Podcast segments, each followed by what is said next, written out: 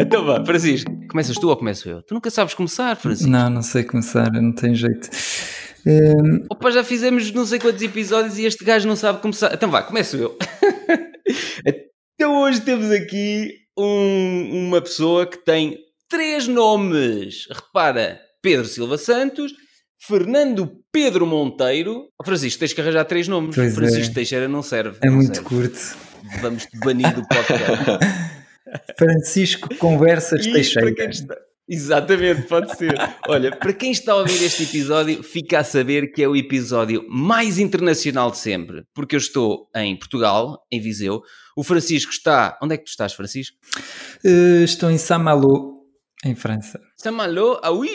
Ah oui. E o Fernando Pedro Monteiro está em Manchester, Inglaterra. Manchester. Opa, olha, repara-me na magia de cada um no seu cantinho a fugir do Covid.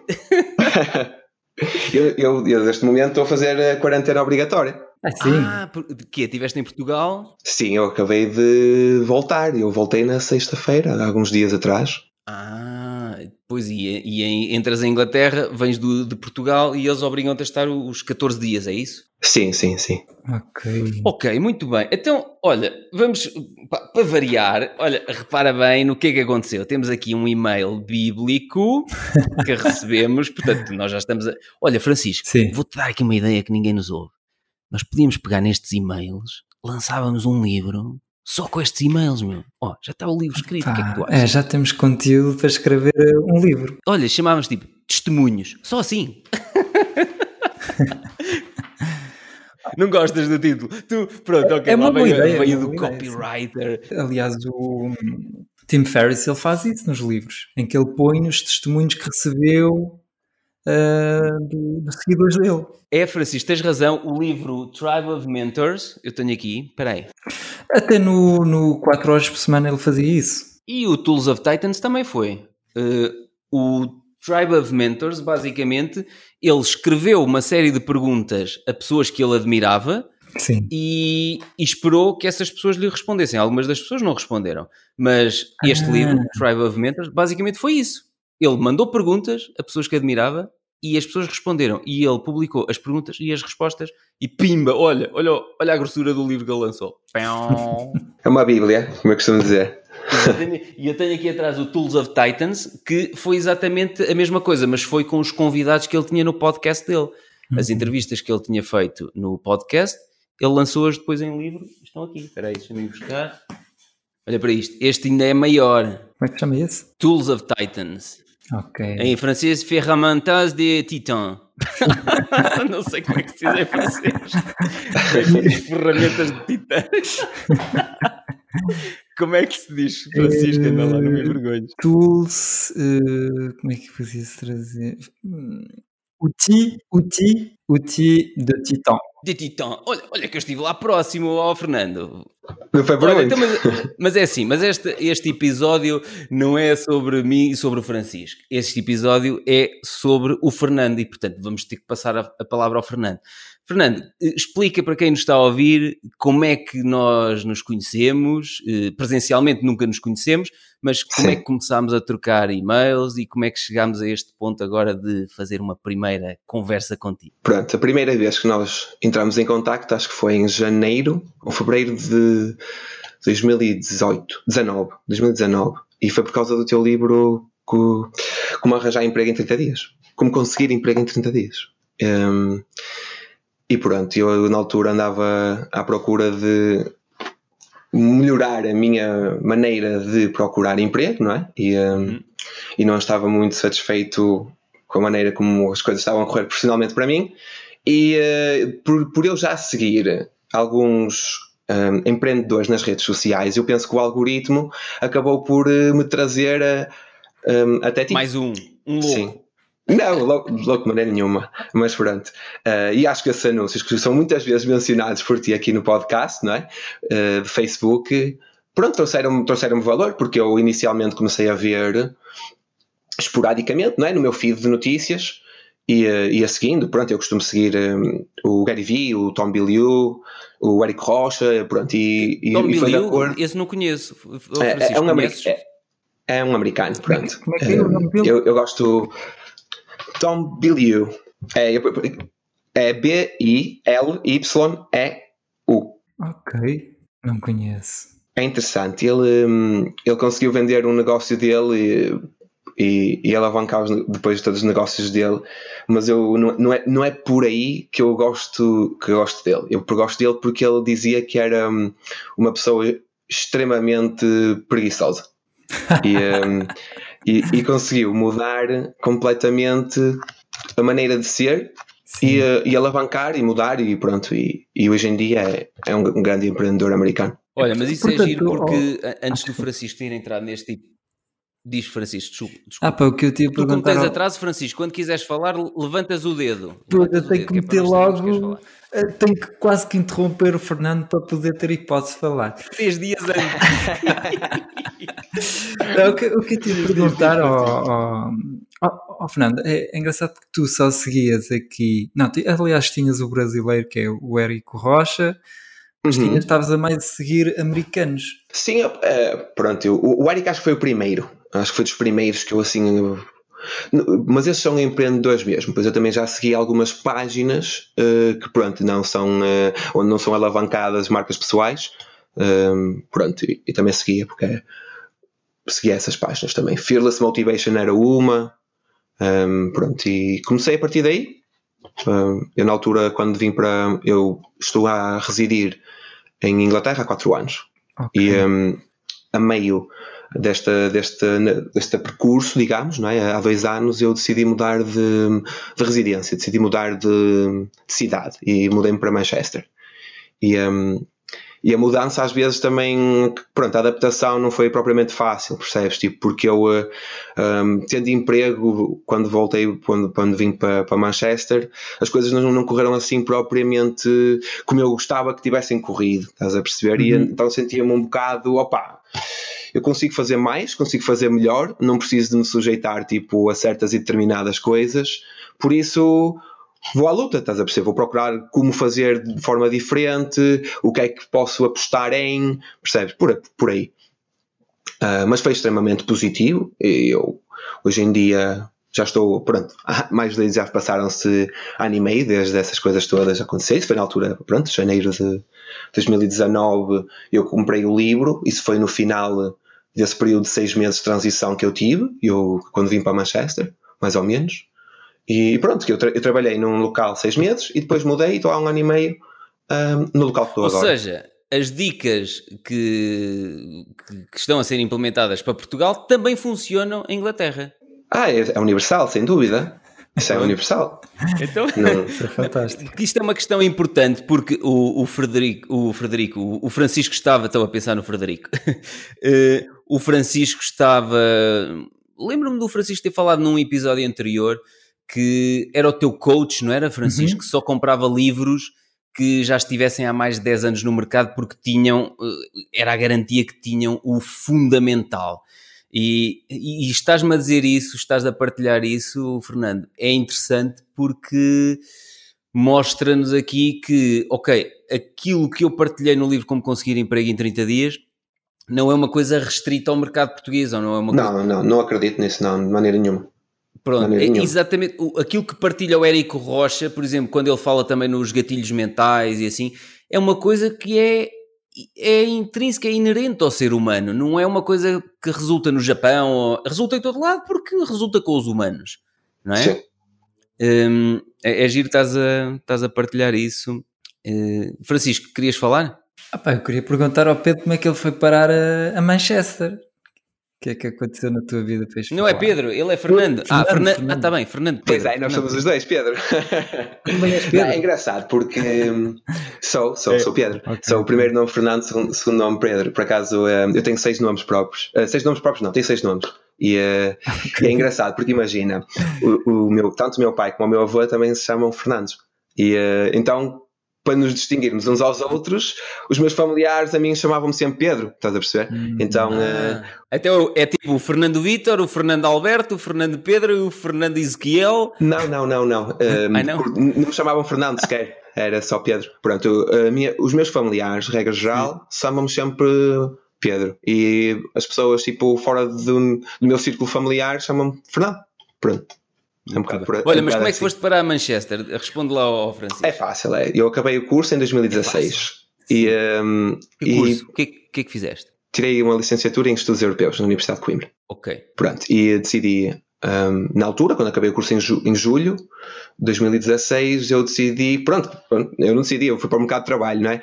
E, e pronto, na procura de emprego não estava facilitada para mim e uh, tive por acaso um colega meu que estava aqui em Inglaterra e propôs-me o desafio, se eu gostava de vir. E eu, por acaso, sempre me imaginei, quando era miúdo, se um dia emigrasse, seria para a Inglaterra. Não, eh, não sei porquê, pá, se calhar porque me consigo rever aqui, mas eh, porque falo, falo, consigo falar inglês bastante bem desde uma, uma idade, desde os quatro, quatro anitos comecei, comecei, a falar, comecei a falar inglês e pronto, e desde então nunca tive como é, assim grandes Como é que problemas. aprendeste inglês aos quatro anos? Era de ver filmes ou... Também, também, também auxiliou. Uh, pá, isso foi um bocado de dor de cabeça para os meus professores de inglês, porque eles tentavam me ensinar inglês de uma forma um, educacional, não é? Pronto, gramatical, uh, como construir frases, essas coisas todas. E eu, uh, digamos que eu aprendi a falar inglês praticando inglês com pessoas. Estás a perceber? Eu, porque imagina, eu estou ligado muito ao basquetebol. Uhum. E, um, e na altura, eu quando era miudito, um, a minha família levava-me para os jogos e para os treinos e tal, e eu falava ali, começava a tentar falar com os americanos, estás a perceber? Sim. E, uma, e como nós, como somos pequenitos, somos como uma esponja, percebes? E eu, uh, eu consegui, pronto, aprender a falar, depois também por jogar jogos tipo que eram em inglês e não percebia nada daquilo e às vezes começava a ligar uma palavra à outra, estás a perceber? E comecei, comecei assim. Na altura em que eu fui para, para o quinto ano, que é quando nós, na minha, na minha altura, eu, começámos a ter inglês na escola, eu uh, já estava muito, muito à frente nesse aspecto. E sempre foi um bocado assim, pronto. Ou seja, tu, tu falavas o inglês de rua e os teus professores queriam te ensinar o inglês de escola e, e, a coisa chocava. Tanto que muito daquilo que tu aprendes no ciclo, no inglês em Portugal, é inglês uh, britânico. E uhum. eu praticava inglês com americanos. Exato. Isto as pessoas passavam-se. E eles não se passavam, eles não se chateavam muito comigo porque eu, eh, pronto, não, eu passava acho que a, a, disciplina facilmente sem, sem ter que me esforçar muito ou assim, estás a perceber? Tipo, Sim. não tinha grande. praticava tanto e pronto, foi por causa disso eu, eu praticar por falar com os americanos, depois por também ver programas televisivos, banda desenhadas, essas coisas todas quando és criança e, um, e por jogar alguns jogos que na altura não tinham tradução para português, uhum. eu era, ou era em francês ou era em inglês, e eu, opa, em francês nunca, nunca consegui entrosar tão bem como o inglês.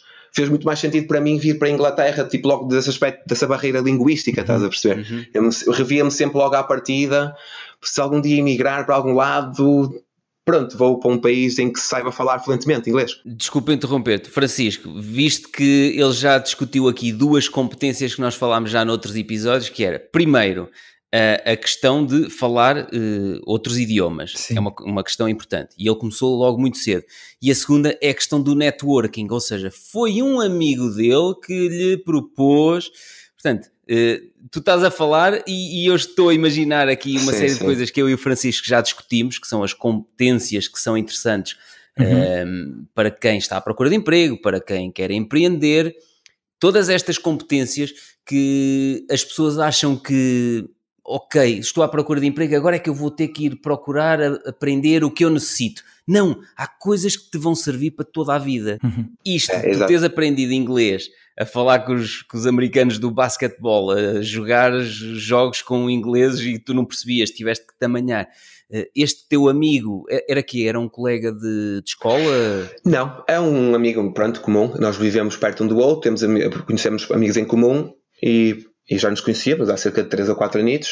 E ele, entretanto, imagina, eu vim para cá em agosto e o meu colega tinha vindo em março, seis meses antes. Ok. Um, Ou seja, não foi um esquema de burla, não te levou não, para aí não, e depois hum, prostituiu-te num clube. Not... Não. De maneira alguma, não. Mas olha que tive uma situação muito caricata logo no início. Opa, eu acho que no, no, no, início as coisas são, são difíceis, não tenho que admitir que não é fácil. Uh, fazer uma, uma imigração assim. Num... com que idade? Eu basicamente a minha casa era a minha, era a minha mala, não é? era a minha mala, a minha casa. Mas pronto. Francisco, uh, espera aí que o Francisco cá... estava a perguntar alguma coisa. Força, Estava-te a perguntar com que idade é que foste para, para a Inglaterra? 24. Ok. Ok. 24. Pronto, e um, quando cá cheguei, opá, a sério, eu cheguei, e para onde eu vim, eu não fazia ideia, tipo, eu sabia, pronto, eu vou, vou para Telford, que Telford é uma cidade que quase nem se pode chamar isso, cidade. Um, é muito pequenina. Agora vais ter o Mayor aí a, a chatear-te. Como é que é o... Não, mas é verdade, é uma cidade que tem 50 anos, percebes? Tipo, não existia nada antes, há 50 anos atrás aquilo não existia nada, nada, nada. Pronto, então aquilo é basicamente é um shopping com muitas casas e aquilo é perto de Wolverhampton e de Birmingham, logo as pessoas conseguem de carro ou de comboio viajar e estar tipo perto de tudo. Okay. Pronto, mas uh, para nós, para, para mim meu, para o meu colega, pá, foi um bocado um bocado um tédio, porque era tipo trabalhávamos, estás a perceber, e não se passava nada, dias de folga eram passados em casa, percebes? Tipo, se quisesses sair sem ir a algum lado de comboio, porque nós não conduzíamos, um, tinhas que ir dar uma volta ao shopping e voltar, estás a perceber? Era um bocado só assim. Pá, e eu vivi lá um ano e meio, um ano e meio, quase dois anos. Ok. E, uh, lá? E, ou seja, já não vives sim. lá então? Ah, já, pois estás em Manchester. Manchester. Sim. Ok, ok. Mas, okay. Uh, mas aquele ano e meio inicialmente, pá, ao início foi tudo muito bom e tal, a imigração, tudo muito de imediato mas ao fim de algum tempo, digamos de um ano, pá, já me estava a começar a sentir, pá, eu não, é só trabalhar a casa, casa, trabalho, tipo, não consigo fazer mais, mais nada porque eu não gosto muito, eu também não sou sincero, eu não gosto muito de ir a Birmingham, porque não, não gosto muito da cidade, uh, por isso, pá, não, porque eu também estava no, no condado onde eu, estou, onde eu estava, tipo, em Inglaterra na altura, era o condado menos populado de todo o Reino Unido. Então, pessoas era, era difícil, estás a perceber? Toda a gente se conhecia, percebes? Era assim uma coisa. Epá, era engraçado, eh, foi uma experiência engraçada, mas, mas não, não, não foi fácil. Tanto Ou seja, exemplo, o, teu, o teu grande problema aí nem foi tanto o emprego, não estavas farto do emprego, estavas farto era da vida eh, monótona que acabavas por Sim. ter no sítio onde vivias. Sim, tanto que, por exemplo, quando eu vim, eu vinha com uma ideia de pronto, eu vou vou trabalhar, mas depois vou procurar algo que, que queira fazer, ou que goste mais, ou que me sinta mais à vontade, por exemplo, e o que, opa, não, não deu. Não deu porque as opções de emprego eram. Não... Mas quando, quando compraste o meu livro e quando leste o livro, foi. Já antes... estava em Manchester. Já estava, ah, já estavas em Manchester. Já estava okay. em Manchester. Olha, e em relação aos teus estudos, Fernando, tu disseste que fizeste estudos europeus Podes explicar eh, o que é isso, o que é que tu pretendias fazer depois? Pá, é assim, eu um, quando tive que escolher o que seguir, aos, 18, aos 19 anos, na altura, não, eu não sabia muito bem o que é que eu queria, estás a perceber? tipo, eu, eu gostava de história. eu gostava muito de história. Sim, sim, eu, eu, eu aí por acaso eu acho que revejo-me nisso, sim. Uh, mas eu gostava muito de história e pronto, eu, eu tirei humanidades na, no, no, no secundário e depois decidi, opá, o que é que eu vou fazer agora? Eu não sei bem, mas eh, andei a investigar e pareceu-me bem estudos europeus, porque era um curso interdisciplinar, percebes? Tu tens uma temática muito variada, em que tu estudas política, economia, o Estado Social, tens uma vertente complexa, estás a perceber, abrangente, que depois a minha ideia seria tirar a licenciatura e depois aprofundar com um mestrado numa área que eu quisesse mais uh, explorar depois, percebes? Porque eu achei uhum. assim, ora bem, tenho 19, acho que é uma, uma altura que é se calhar difícil de, de para mim, não é? para mim pessoalmente, de dizer o que é que eu quero fazer nos próximos 20, 30, 40 anos, estás a perceber? Uhum. E uh, achei, epá, achei um bocado confuso, estás a perceber? E uma, uma decisão um bocado apressada. Pronto, e, eh, mas pronto, acabei por optar. Mas é engraçado que aos 18 anos nós somos um bocado pressionados para decidir o que é que queres fazer nos próximos 20 ou 30 anos. E eu posso dizer que eu tenho 42 anos e não sei o que é que vou fazer nos próximos 20 anos. Sim, mas eu também estou de acordo a isso, eu completamente de acordo, porque tu hoje fazes uma coisa e não necessariamente a farás amanhã. Já foram tempos em que era assim, uhum. em que tu uhum. estudavas, tiravas um curso e fazias isso, desenvolvias isso 40 anos. Hoje em dia não acredito que assim seja, percebes? Há quem ainda esteja um bocado presa a, presa a essa mentalidade e pronto, e, e eu acredito que essas pessoas vão ficar um bocado para trás, porque se não se adaptarem, pronto, acabam por, por definhar. Não, mas, mas olha, mas às vezes não é por mal, até foi a, foi a família. Sim, sim, sim. Conforme eles viveram, condicionaram-nos exatamente a, a, pensar dessa forma. Eu também pá, senti, como falei no livro Ave Rara, no primeiro, eh, uhum. também senti essa dificuldade. Toda a gente ia para a universidade e eu pensava, mas eu quero estudar música, não, não quero ir para a universidade nenhuma. E até concorri naquela, tipo. E depois entrei no, no, curso e até gostei do curso eh, e mais tarde até criei um, a primeira empresa mais ou menos relacionada com essa área. Agora, eu cada vez mais olho para as coisas, e já falei com o Francisco até noutros episódios, cada vez mais olho para as coisas como vou experimentando, vou aprendendo e depois umas coisas vão-me levando às outras e em 5, 10 anos eu chego a, a fazer coisas e estou envolvido em determinadas atividades no que eu nunca conseguiria sequer imaginar que algum dia me ia meter naquilo. E eu acho que isso é que é giro. Acho que isso é muito. Não é, Francisco? Sim, sim. Eu, sim. Ah, pá, eu, por exemplo, agora que recentemente lá comecei a interessar-me por bolsa, Opá, às vezes há dias em que me apetece Exato, deixar tu andas louco com a bolsa, meu. Eu agora só quero é, é aprender, pá, estou viciado mesmo aqui, né? Já sei. E, e tu sabes, Pedro, que eu estou sempre a enviar-te mensagens uh, em relação a isso. Pois é. pois é. É interessante, não, é engraçado, eu acho que é engraçado. Porque é engraçado, porque imagina, o primeiro episódio do podcast que eu vi foi mesmo com o, Frederico, com o Frederico ah, foi? Que Foi. giro. E, uh, porque eu também estava interessado, percebes? Na altura, estava interessado em investir na, na bolsa. Uh, e pronto, e, uh, e eu vi, pronto, olha, o Pedro tem um podcast e tal, e partilhou aqui um, uns episódios sobre a bolsa, e foi esses episódios que eu comecei a ver, e, a ver, não, a ouvir, e, um, e que pronto, e depois levou-me a continuar a ouvir o podcast, e entretanto já ouvi bastantes episódios, ainda não os ouvi a todos, mas já ouvi quase, quase todos. E, um, e mesmo o Marketcast, Marketing Cast, também já, já ouvi bastantes. Já ouvi, Francisco? Ouvi, pá. E, e ele está em Inglaterra. Ah, peraí, não, não, não, pera. O Francisco estava a fazer um strip. Espera aí, que o Francisco estava ali a fazer um strip. Continua, Francisco. Estavas bem? Espera aí, eu vou chamar aqui as minhas colegas. Espera aí. Pensei que estavas a falar Deixa-me chamar as minhas colegas para elas verem o strip. Pensei que estavas a falar no nome do podcast que até alguém que está em Inglaterra não confunde o nome. Com quê? Ah, uh, quer dizer, uh, não, não, não é confundo, mas não, não disse tão bem o nome à primeira. Marketing Não, Cast. Marketing Cast. Marketing sim. Cast, sim. Então, mas, mas tens ouvido o, o, o, os episódios do Marketing Cast? É isso? Já, já ouvi, já, já ouvi, já ouvi bastantes. Não ouvi todos, okay. mas já ouvi. Pá, eu gostei bastante da parte em que tu convidaste bastante pessoas para dar a conhecer o negócio delas e o que é que elas fizeram, estás a perceber? Porque eu acho que é importante para alguém que queira fazer alguma coisa no que toca a empreendedorismo, Ter tu saberes. Exatamente, que é para, para fazeres pequenas comparações no que é que tu achas que é bom para ti, que é que não é, e depois ir experimentando, não é? E. Um, e pronto, e eh, acho que é aprender com os erros dos outros é positivo, Sim. não é? Da mesma maneira que também aprender com os teus. Mas se puderes aprender com os erros dos outros, Melhor, espetacular, não é? é mais barato.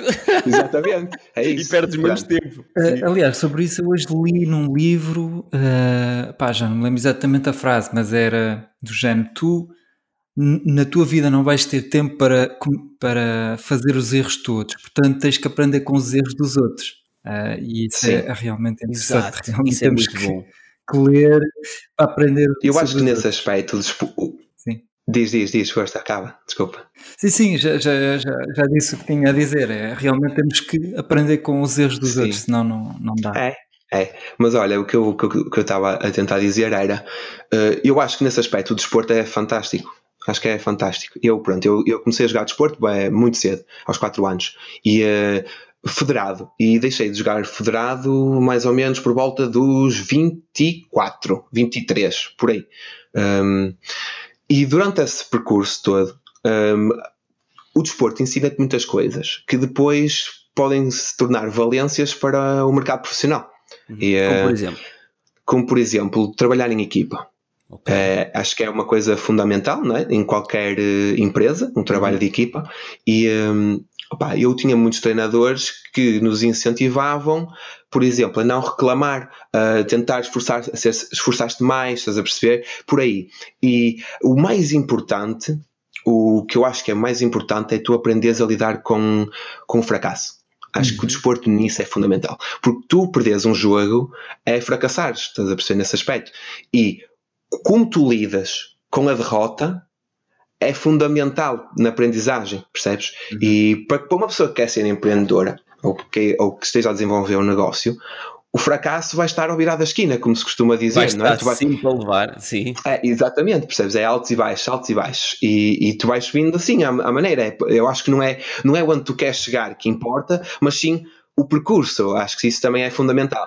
E, uh, e pronto, e esse, nesse aspecto o desporto acho que foi muito bom para mim, porque acaba por me ensinar como lidar em certas situações e é aquela coisa de opá, estás num jogo reunido e que a bola queima, como se costuma dizer, estás a perceber? Tipo, lidar com essas emoções a uma idade tão jovem Exato. acaba por ser positivo no futuro. Estás a perceber? E a própria disciplina que te traz, não é? Eu, por exemplo, claro. uh, como claro. sabes, tu, tu, como leste os meus três livros, já sabes tudo, não é?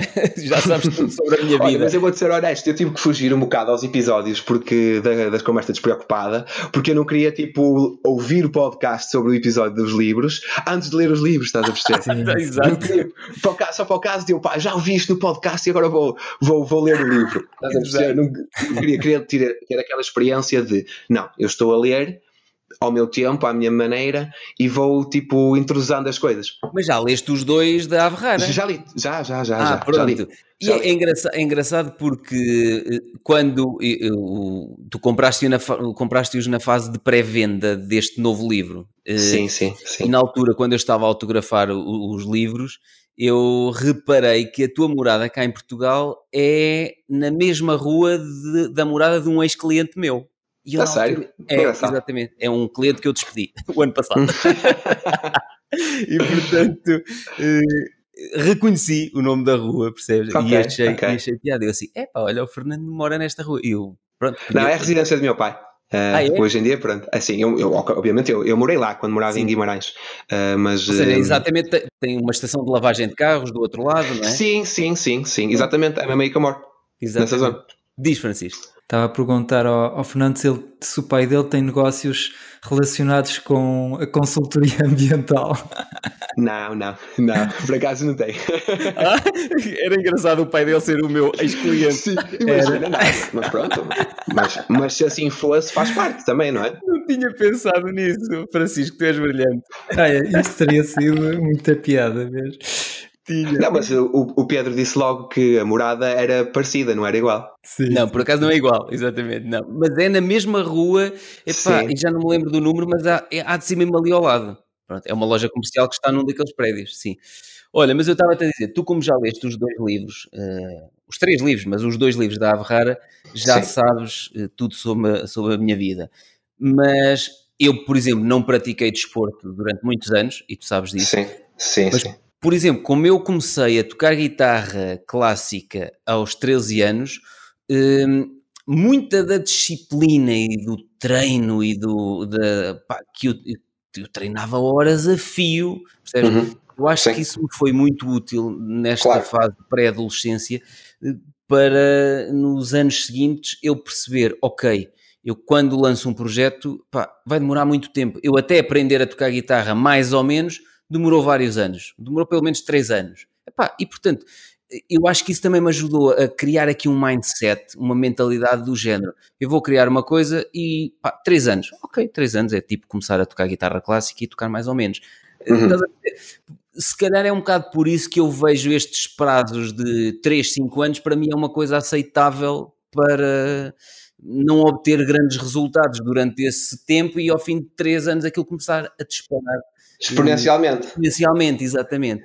É isso. E, e se calhar o desporto trouxe-te uma série de vantagens, eh, uma série de coisas que tu te apercebeste, principalmente queria focar na disciplina. Eh, e eu, não tendo o desporto, estou aqui a associar, ok, eu tive uma coisa que me disciplinou muito, que foi aprender guitarra clássica. Uhum. Sim. Epá, mas é, é, interessante porque nesse aspecto um, eu no desporto era super disciplinado, estás a perceber? Tipo, mas por exemplo, quando chegava à escola já não era assim tanto. Porque uh, não te cativava. Não é porque não me cativava. A tipo, não eu, isso. Eu, pá, eu, eu aqui, por acaso, é algo que eu me identifico contigo, porque já falaste sobre isso anteriormente. Eu, quando era miudito, também, também era, fui diagnosticado com hiperatividade. Estás a perceber? eu, a mim nunca me diagnosticaram nada. A mim nunca me diagnosticaram porque não chegaram a levar-me ao médico, felizmente. Porque senão tinham-me encharcado de comprimidos, porque eu era hiperativo. Não, mas olha, eu, eu nunca tomei comprimidos. Não. Eu nunca tomei, não. Uh, pá, e se calhar por isso é que muita gente sofreu comigo. Não, mas imagina. Tô... Mas se calhar, não, desculpa lá, mas se calhar por isso é que tu não ficaste um totó eh, mono, tipo, eh, porque as pessoas, pá, eu, eu, já falei nisto noutros episódios. Uma amiga minha transforma o filho dela, que é hiperativo, na altura das aulas, ele é, eh, parece um zombie, é um mono Sim. total. Uh, e eu acho que isto a médio e longo prazo tem consequências. No, no eu também acho que sim. Eu também acho que sim. Porque, imagina, eu uh, era um miúdo muito irrequieto. Sem, com muita, muita energia, tu não tens noção. Só, por exemplo, por isso é que eu jogava, eu jogava basquete, eu fazia karaté, cenas assim, porque, porque eu tinha para gastar para aquela energia toda, mas não cansava percebes? Nunca cansava. No dia a seguir eu acordava de manhã e era oh, outra vez arroz, estás a perceber? Sim. Um, ehm, e pronto, e na escola isso acabou por uh, ter um impacto também, porque eu não conseguia parar quieto, percebes? Eu não conseguia parar quieto na escola. E, uh, por exemplo, eu lembro-me de uma situação, por exemplo, na primeira classe, que eu tive, eu tive que mudar de escola porque eu não conseguia estar com aquela professora que me dava aulas, porque ela obrigava-me, por exemplo, a sentar-me, a ficar quieto, a não gozar o intervalo porque me portava mal, porque era irrequieto, estás a perceber? E, uh, e é aquela coisa de eu naturalmente ser assim, percebes? Exatamente, não conseguir estar quieto e quando ela me tenta, tipo, limitar ou prender, o que é que vai acontecer? Eu, eu simplesmente vou tentar libertar-me e continuar tipo, a ser ainda. E acabei por não gostar da, da, da professora. E eu acabava por. Opa, se, se eu não gosto de eu quero lá saber o que é que tu dizes. Estás a perceber? Era um bocado assim. E tanto que. Pronto, eu eh, na primeira classe, depois na segunda, tive que mudar de. De, de, escola, porque a professora não, não conseguia. E era engraçado porque, hoje em dia acho engraçado, na altura não achava tanto, mas é engraçado porque imagina, a minha, a, tenho uma irmã uh, mais velha que eu, 4 anos, que foi 4 anos aluna dessa professora. E foi do género, acabou o ciclo da minha irmã iniciou-se o meu. E ela gostava muito da, ela gostava muito da minha irmã, que era uma excelente. Vinha lá outro anjinho. E, e, veio um terrorista. Oh, mas o que terrorista, percebes? Uh, e pronto, e isso na, na escola acabou por uh, não, não me ajudar muito, porque eu não conseguia concentrar-me, não me conseguia estar uh, concentrado durante um período de longo tempo, percebes? E acabou por influenciar os meus resultados. Não é que eu tivesse maus resultados, porque eu nunca fui assim muito mau aluno, mas nunca tive que me esforçar muito, estás a perceber? Que era do género, eu sempre fui, pá, eu conseguia intrusar as coisas com facilidade, mas não, hum, não conseguia, tipo, focar-me, percebes? Eu, eu era capaz, eu não, eu não estudava, por exemplo, eu era capaz de não ter que estudar e passar com muitas boas notas, mas depois, tipo, ao longo dos anos, isso acabou por me pôr aquele hábito de eu não tenho que estudar Estás a perceber? Exato. Porque habituei-me, habituei-me, condicionei-me a mim próprio a ser assim desde pequeno. Estás a perceber? Olha, tu estás a ir pelo caminho exatamente onde eu queria que chegássemos. É engraçado deixar de falar, falar, falar. E percebo, percebo que é assim. Se, se, tu no, na primeira classe eras assim, um professor ter-te sentadinho, quieto e calado durante não sei quanto tempo deve ter sido horrível. Mas, eu, não, não, não. Mas é que eu acho que isso que tu estás a falar é muito importante e eu gostava que as pessoas que nos estão a ouvir refletissem sobre isto, que é uma altura falámos, Francisco, lembras-te que uh, este sistema de ensino pá, não está a criar ou não está a ajudar uh, as crianças que são mais criativas, as crianças que são mais. Porque assim, Fernando, aquilo que tu estás a descrever, basicamente, tu crias atividades que envolvessem tu fazeres coisas, não querias Prática. estar ali do uhum. género Exatamente. Porque eu já sabia, percebes? Eu já sabia. Tu fizeste o curso profissional no décimo, décimo primeiro e décimo segundo? Não, não fiz. Eu fiz uh, Línguas e Humanidades. Porque eu gostava bastante de história, eu gosto muito de história. Mas, por exemplo, tu tinhas perfil, tu tinhas perfil para ter te, para te teres desviado no décimo ano do ensino uh, normal. É engraçado que digas isso, porque imagina, eu quando fui, eu, eu fiz dois décimos anos. Eu fiz o meu primeiro décimo ano em ciências e não gostei nada não, não achei que aquilo fosse mesmo para mim okay. e estava, tirei bastantes mais, tirei mais notas, estás a perceber? Tipo, e não, não, não estava nas aulas e não gostava daquilo que estava a aprender porque pronto, não ressoava comigo, estás a uhum. perceber? E um, então decidi mudar, mudar de, de curso e mudei para Humanidades e, e senti logo uma diferença hum. enorme, estás a perceber? Estava aqui a pensar, porque eu li um livro que, que se chama As Leis Naturais da, da Criança, é uma francesa que uhum. escreveu. Uhum. Ui, o Francisco vai ser pai, calma, ele está, está a preparar-se para ser pai. Não, não, é, é assim, eu, eu vi um, estava a ver um programa de televisão e, e ela apareceu lá a, a, contar, a explicar uma nova filosofia para ensinar às crianças na escola e não sei o quê.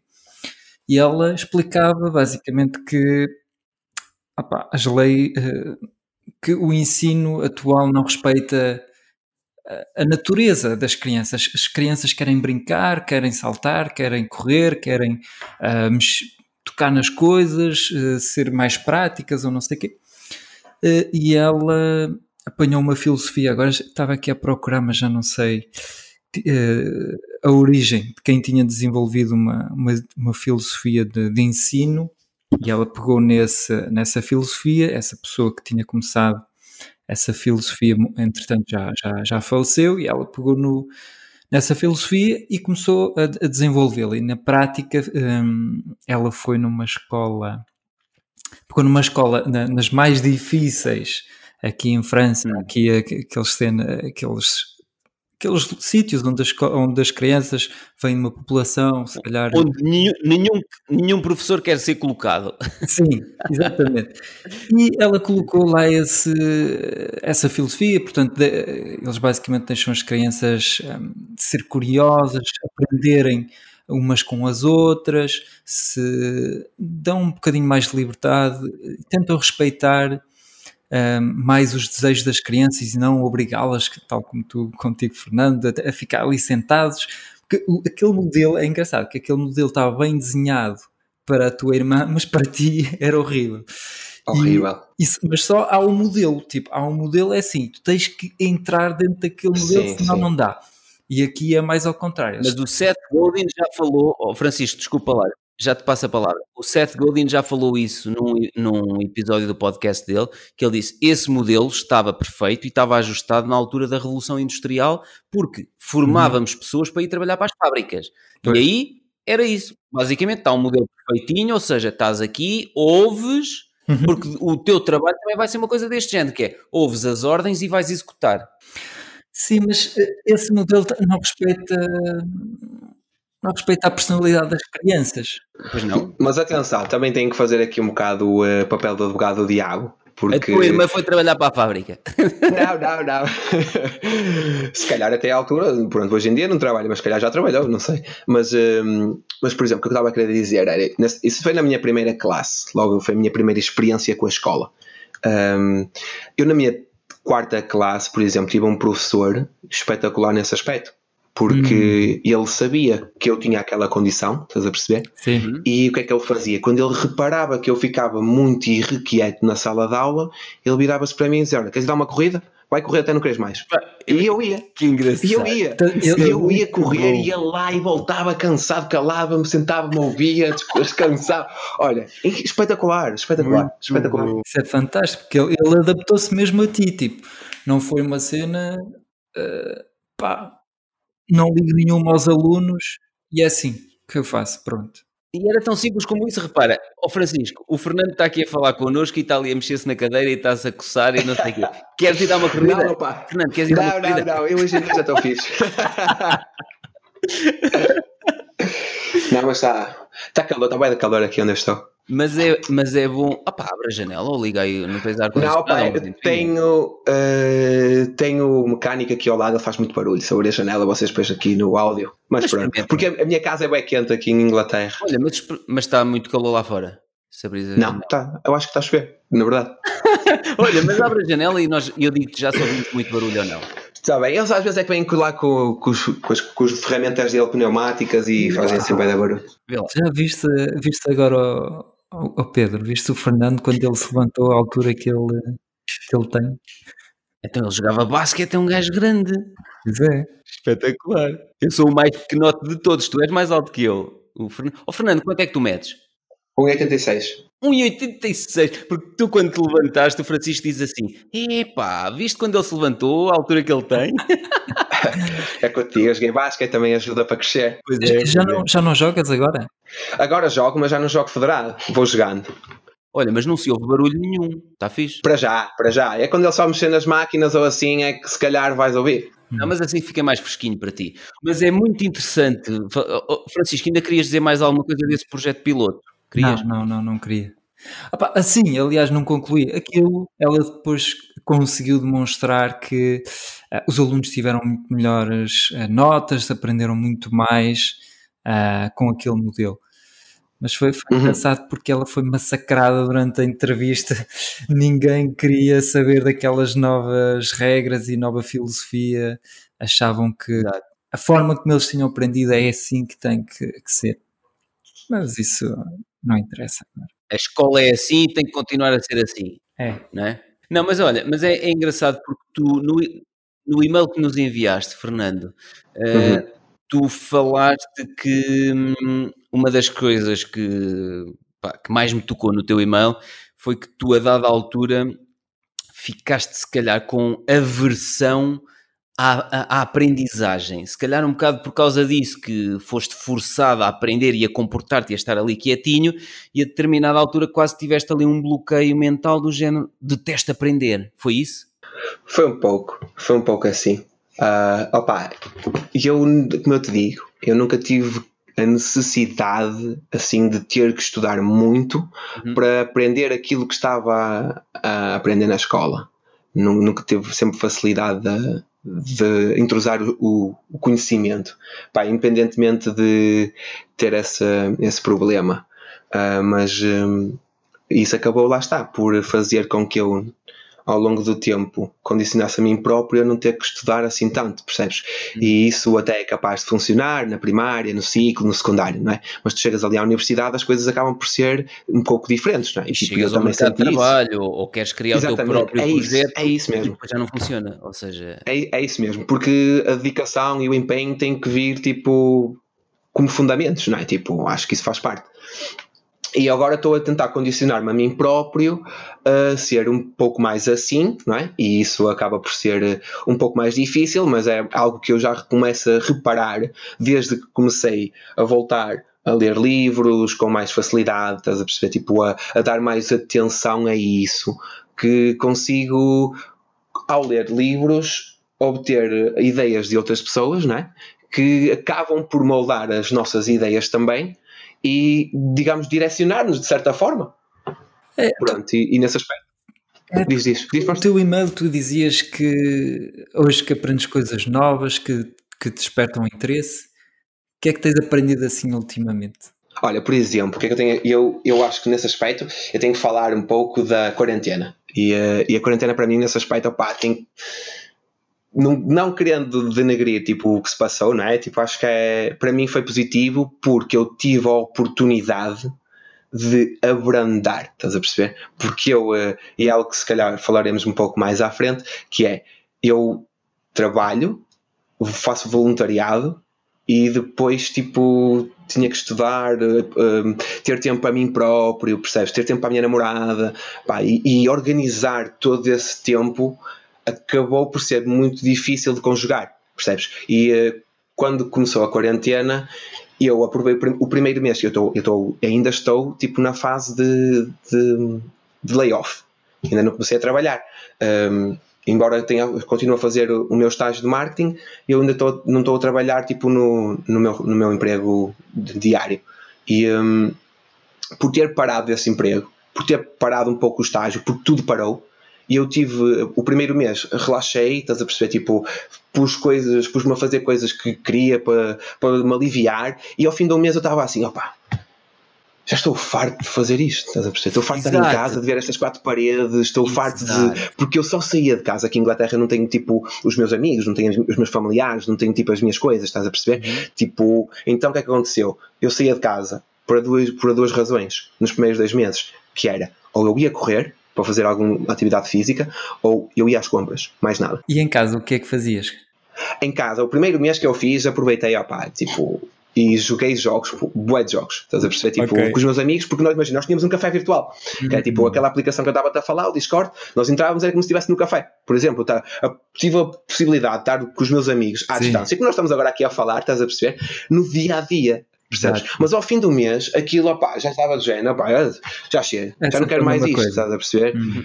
Olha, mas, mas é giro porque eu com o Francisco também já falámos no outro episódio, nem sei se já foi lançado ou não, nós temos tantos episódios já gravados que ainda não foram lançados, mas eh, de facto, não, não querendo estar a, desrespeitar eh, todas as pessoas a quem pá, esta pandemia trouxe grandes problemas e, e, e, e, que tiveram familiares que acabaram por falecer, inclusivamente, e claro. familiares que tiveram que fechar negócios. Doentes mas, também, também tive.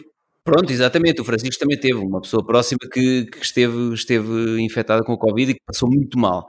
Uh, mas, de facto, é giro tu estás a partilhar isso porque já muita gente também partilhou connosco que finalmente nesta altura tiveram a primeira oportunidade na vida para abrandar.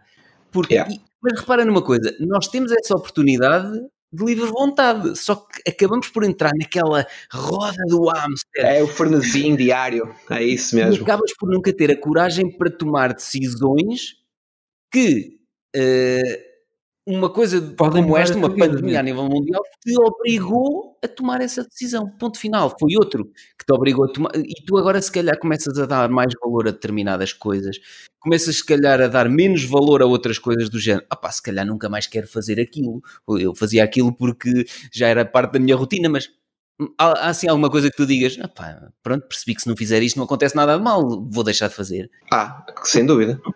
Jogar jogos, por exemplo. Estás a ver? Porque imagina, isso vai muito de acordo ao que eu falei atrás, sim, que é, sim. eu quando eu fui diagnosticado com hiperatividade e o basquetebol, tipo, a mim ajudou muito, muito nesse aspecto, porque gastava muita energia. Só que uma das coisas que me ensinou também, que eu acabei por descobrir, por uhum. acaso, porque experimentei o basquetebol, é que eu gosto de tomar muitas decisões assim rápidas, estás a ver? E o basquetebol é assim, opa, tu, tu tens aqueles micro milésimos de segundo para tomar uma decisão, estás a perceber? Exato. E eu gosto muito disso. E uh, por acaso, uma coisa que me aconteceu foi, bem, no sexto ano também, de acordo com isso, que foi uma surpresa enorme para mim, foi o xadrez. Descobri xadrez. Okay. E uh, comecei a jogar xadrez com um professor de história que tinha no ciclo, que tinha lá tipo uma salinha, um grupo, um clubezito na escola, e uh, eu fiquei muito surpreso. Toda a gente ficou, até os meus pais ficaram super surpresos, porque não era nada natural à pessoa que eu era. Estás a perceber? Eu parava quieto, por, ok, não era por um período longo de tempo, mas eu conseguia ficar parado por menos 15, 30 minutos concentrado a olhar para aquilo e dizer quero tomar, gosto, estás a ver? A estratégia do jogo, gostava muito, estás a perceber?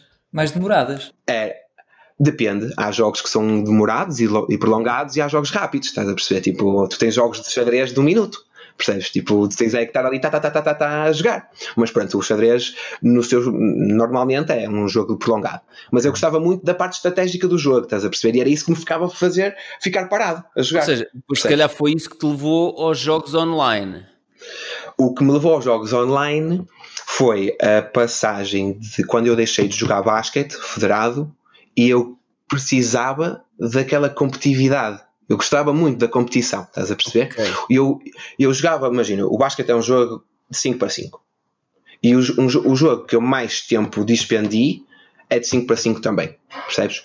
E a posição que eu adotava dentro do jogo era o estratega, percebes? Que era o que dizia, vamos fazer online, isto. estás a falar do online. O jogo online. Sim. E o, o jogo online que eu jogava eu era o, digamos o estratega, quer dizer, vamos fazer isto, vamos fazer aquilo, vamos por aqui, e era isso muito que eu gostava, essa, essa tomada de decisões, percebes? Tipo, e isso fez com que aquela competitividade que eu sentia muito falta no, Ou seja, já tens aí o espírito de liderança em Exatamente. ti, tu podes usar isso.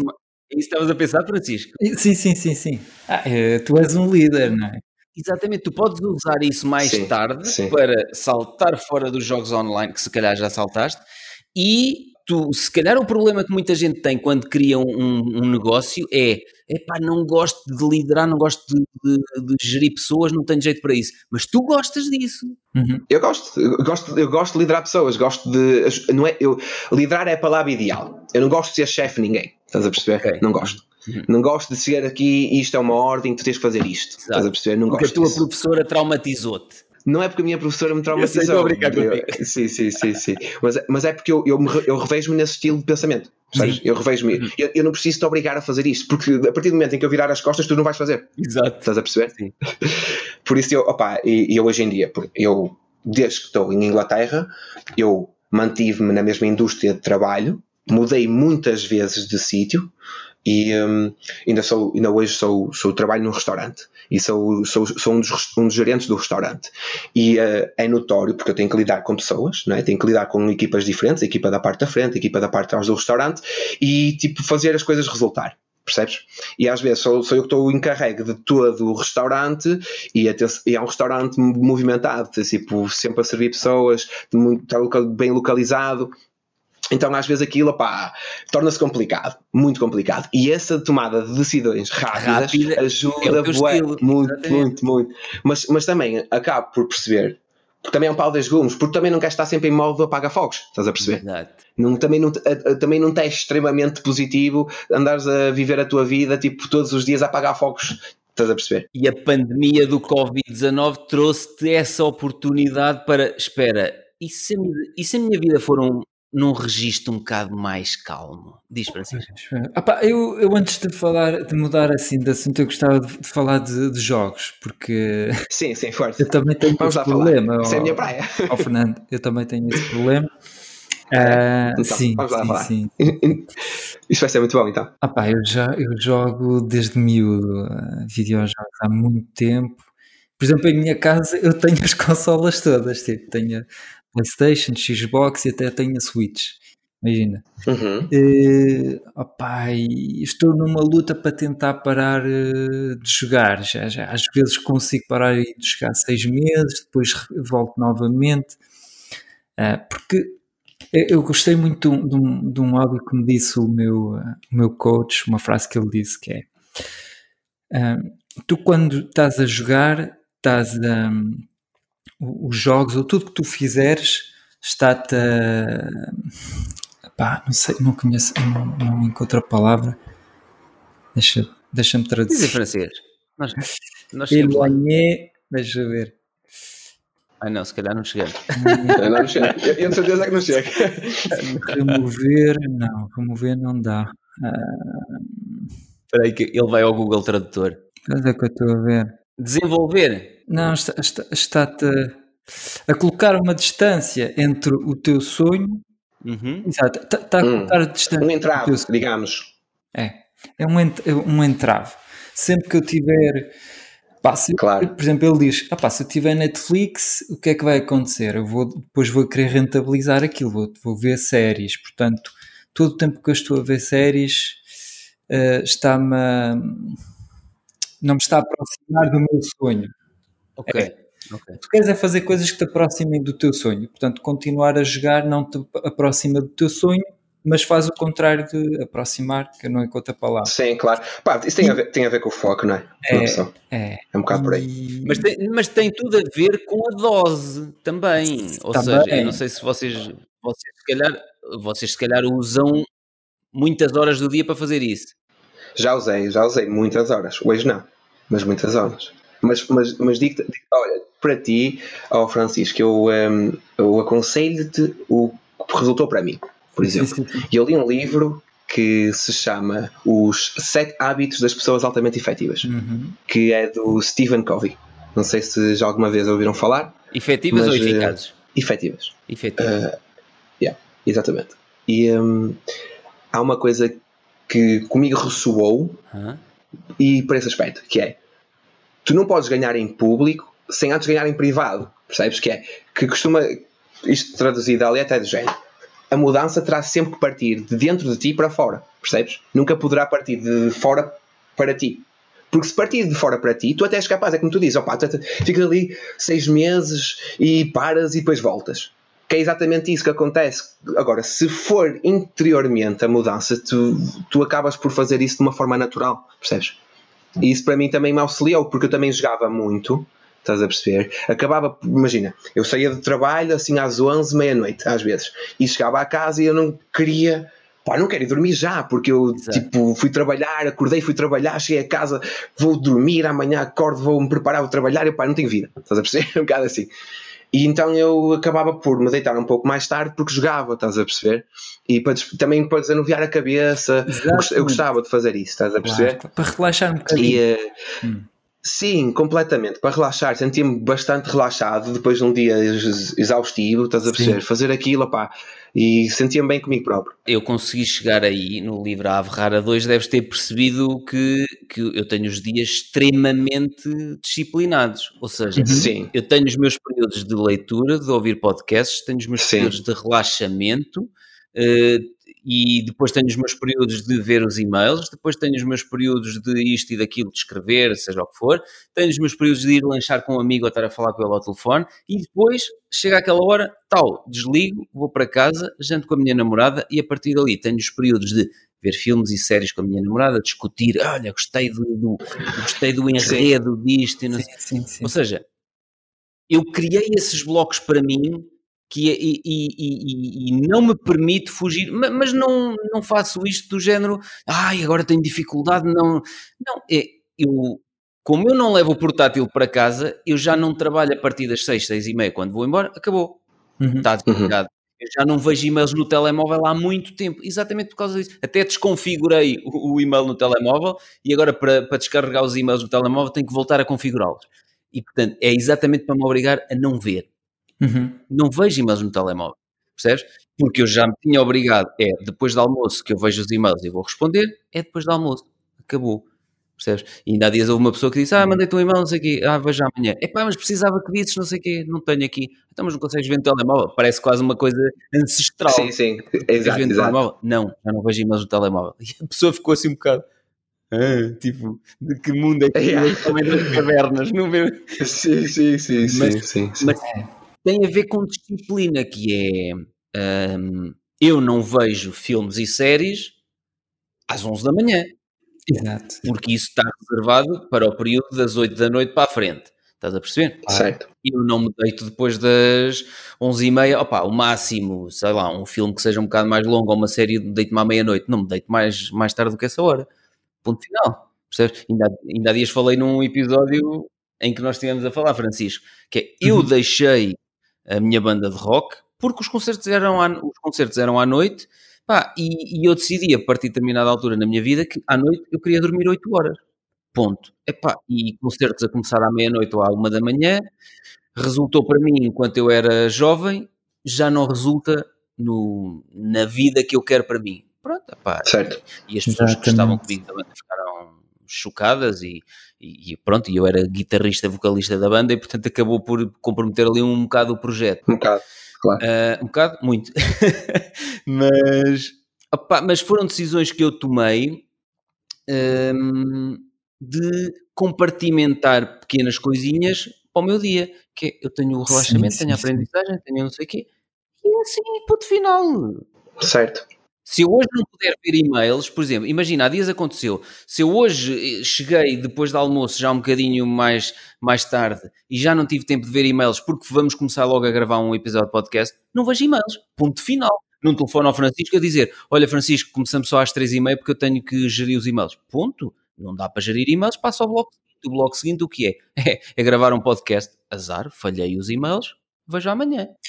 Uh, mas falaste numa coisa que é importante falar aqui, eu acho, um, em relação aos jogos, é que os jogos uh, são viciantes. Também podem trazer aprendizagem. Também. Eu, eu acho que, opa, é assim, os jogos viciam. Eu não, eu não acho que seja tanto o jogo, eu acho que se calhar é mais a dopamina que vicia. Sim. Estás a perceber? Acho que é a dopamina de estás à frente de um computador com, com, a tela e tal. Isso é capaz de não te ajudar muito. Pois. Eu senti isso, eu juro, opa, eu, eu passei muito tempo perdido a jogar jogos. Exatamente. Tempo em que eu não fiz absolutamente nada.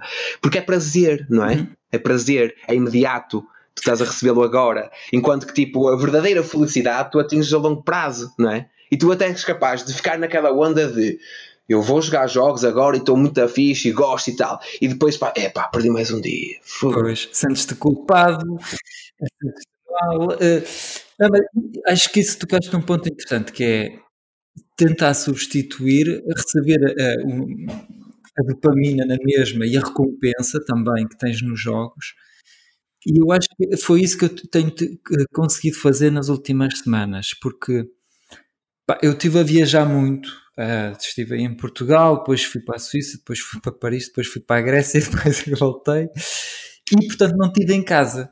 E eu agora já não jogo sei, há, do, há, duas. Claro, mudaste aquele hábito. Mas não, há dois meses. Sim, e agora estou numa. Aqui vim para outra casa, não estou na minha casa em Paris, estou a viver noutra casa e não trouxe as consolas comigo. E, pá, e, e, perdi o vício, substituí o vício dos jogos pelo vício da bolsa. É isso, é Sim, isso. Fizeste, mas fizeste bem. Se calhar. Bem.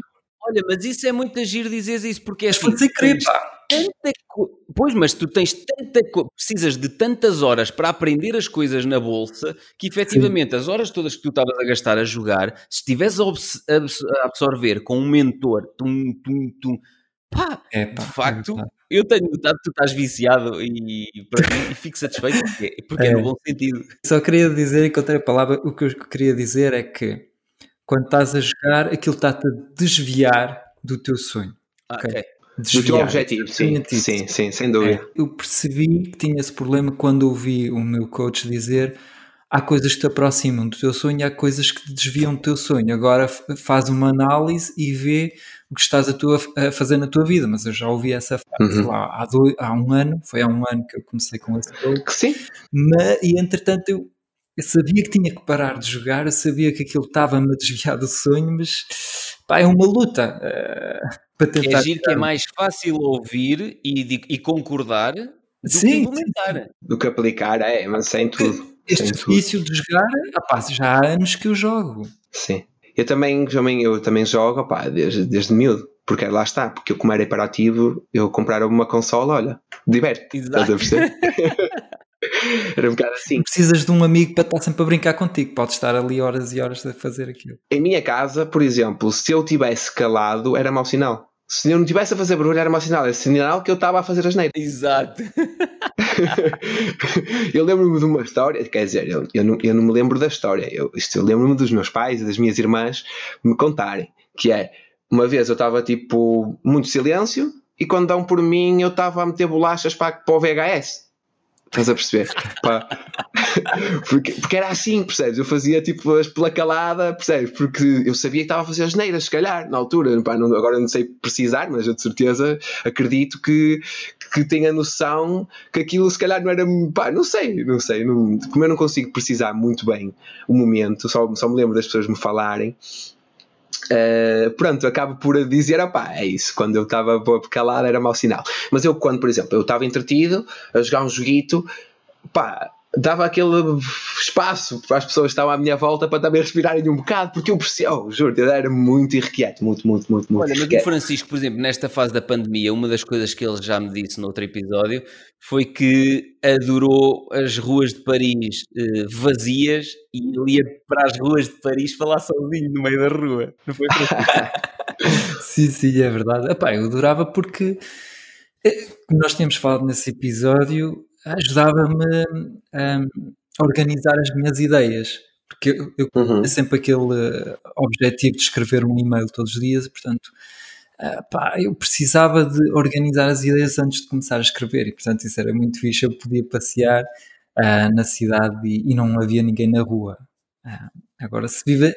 Por isso é uma vantagem, se vocês viverem numa aldeia, já, já não há tanta gente, já, já podem falar alto. Sim. Não, mas, é a questão, mas espera aí, se vives numa aldeia não há muita gente, mas todos se conhecem, e se tu andares na rua a falar alto, és o maluquinho da aldeia. Lá vai, lá vai o Francisco, o maluquinho. Desculpa lá. Não, mas pronto, o que é que eu queria dizer com isto? Pronto, os jogos acho que foram... Uh... Tu estavas a falar, quando começaste a falar nos jogos, estavas a dizer que esta fase te obrigou a abrandar. Sim, foi isso Começaste a relativizar as coisas e começaste a jogar menos, foi isso?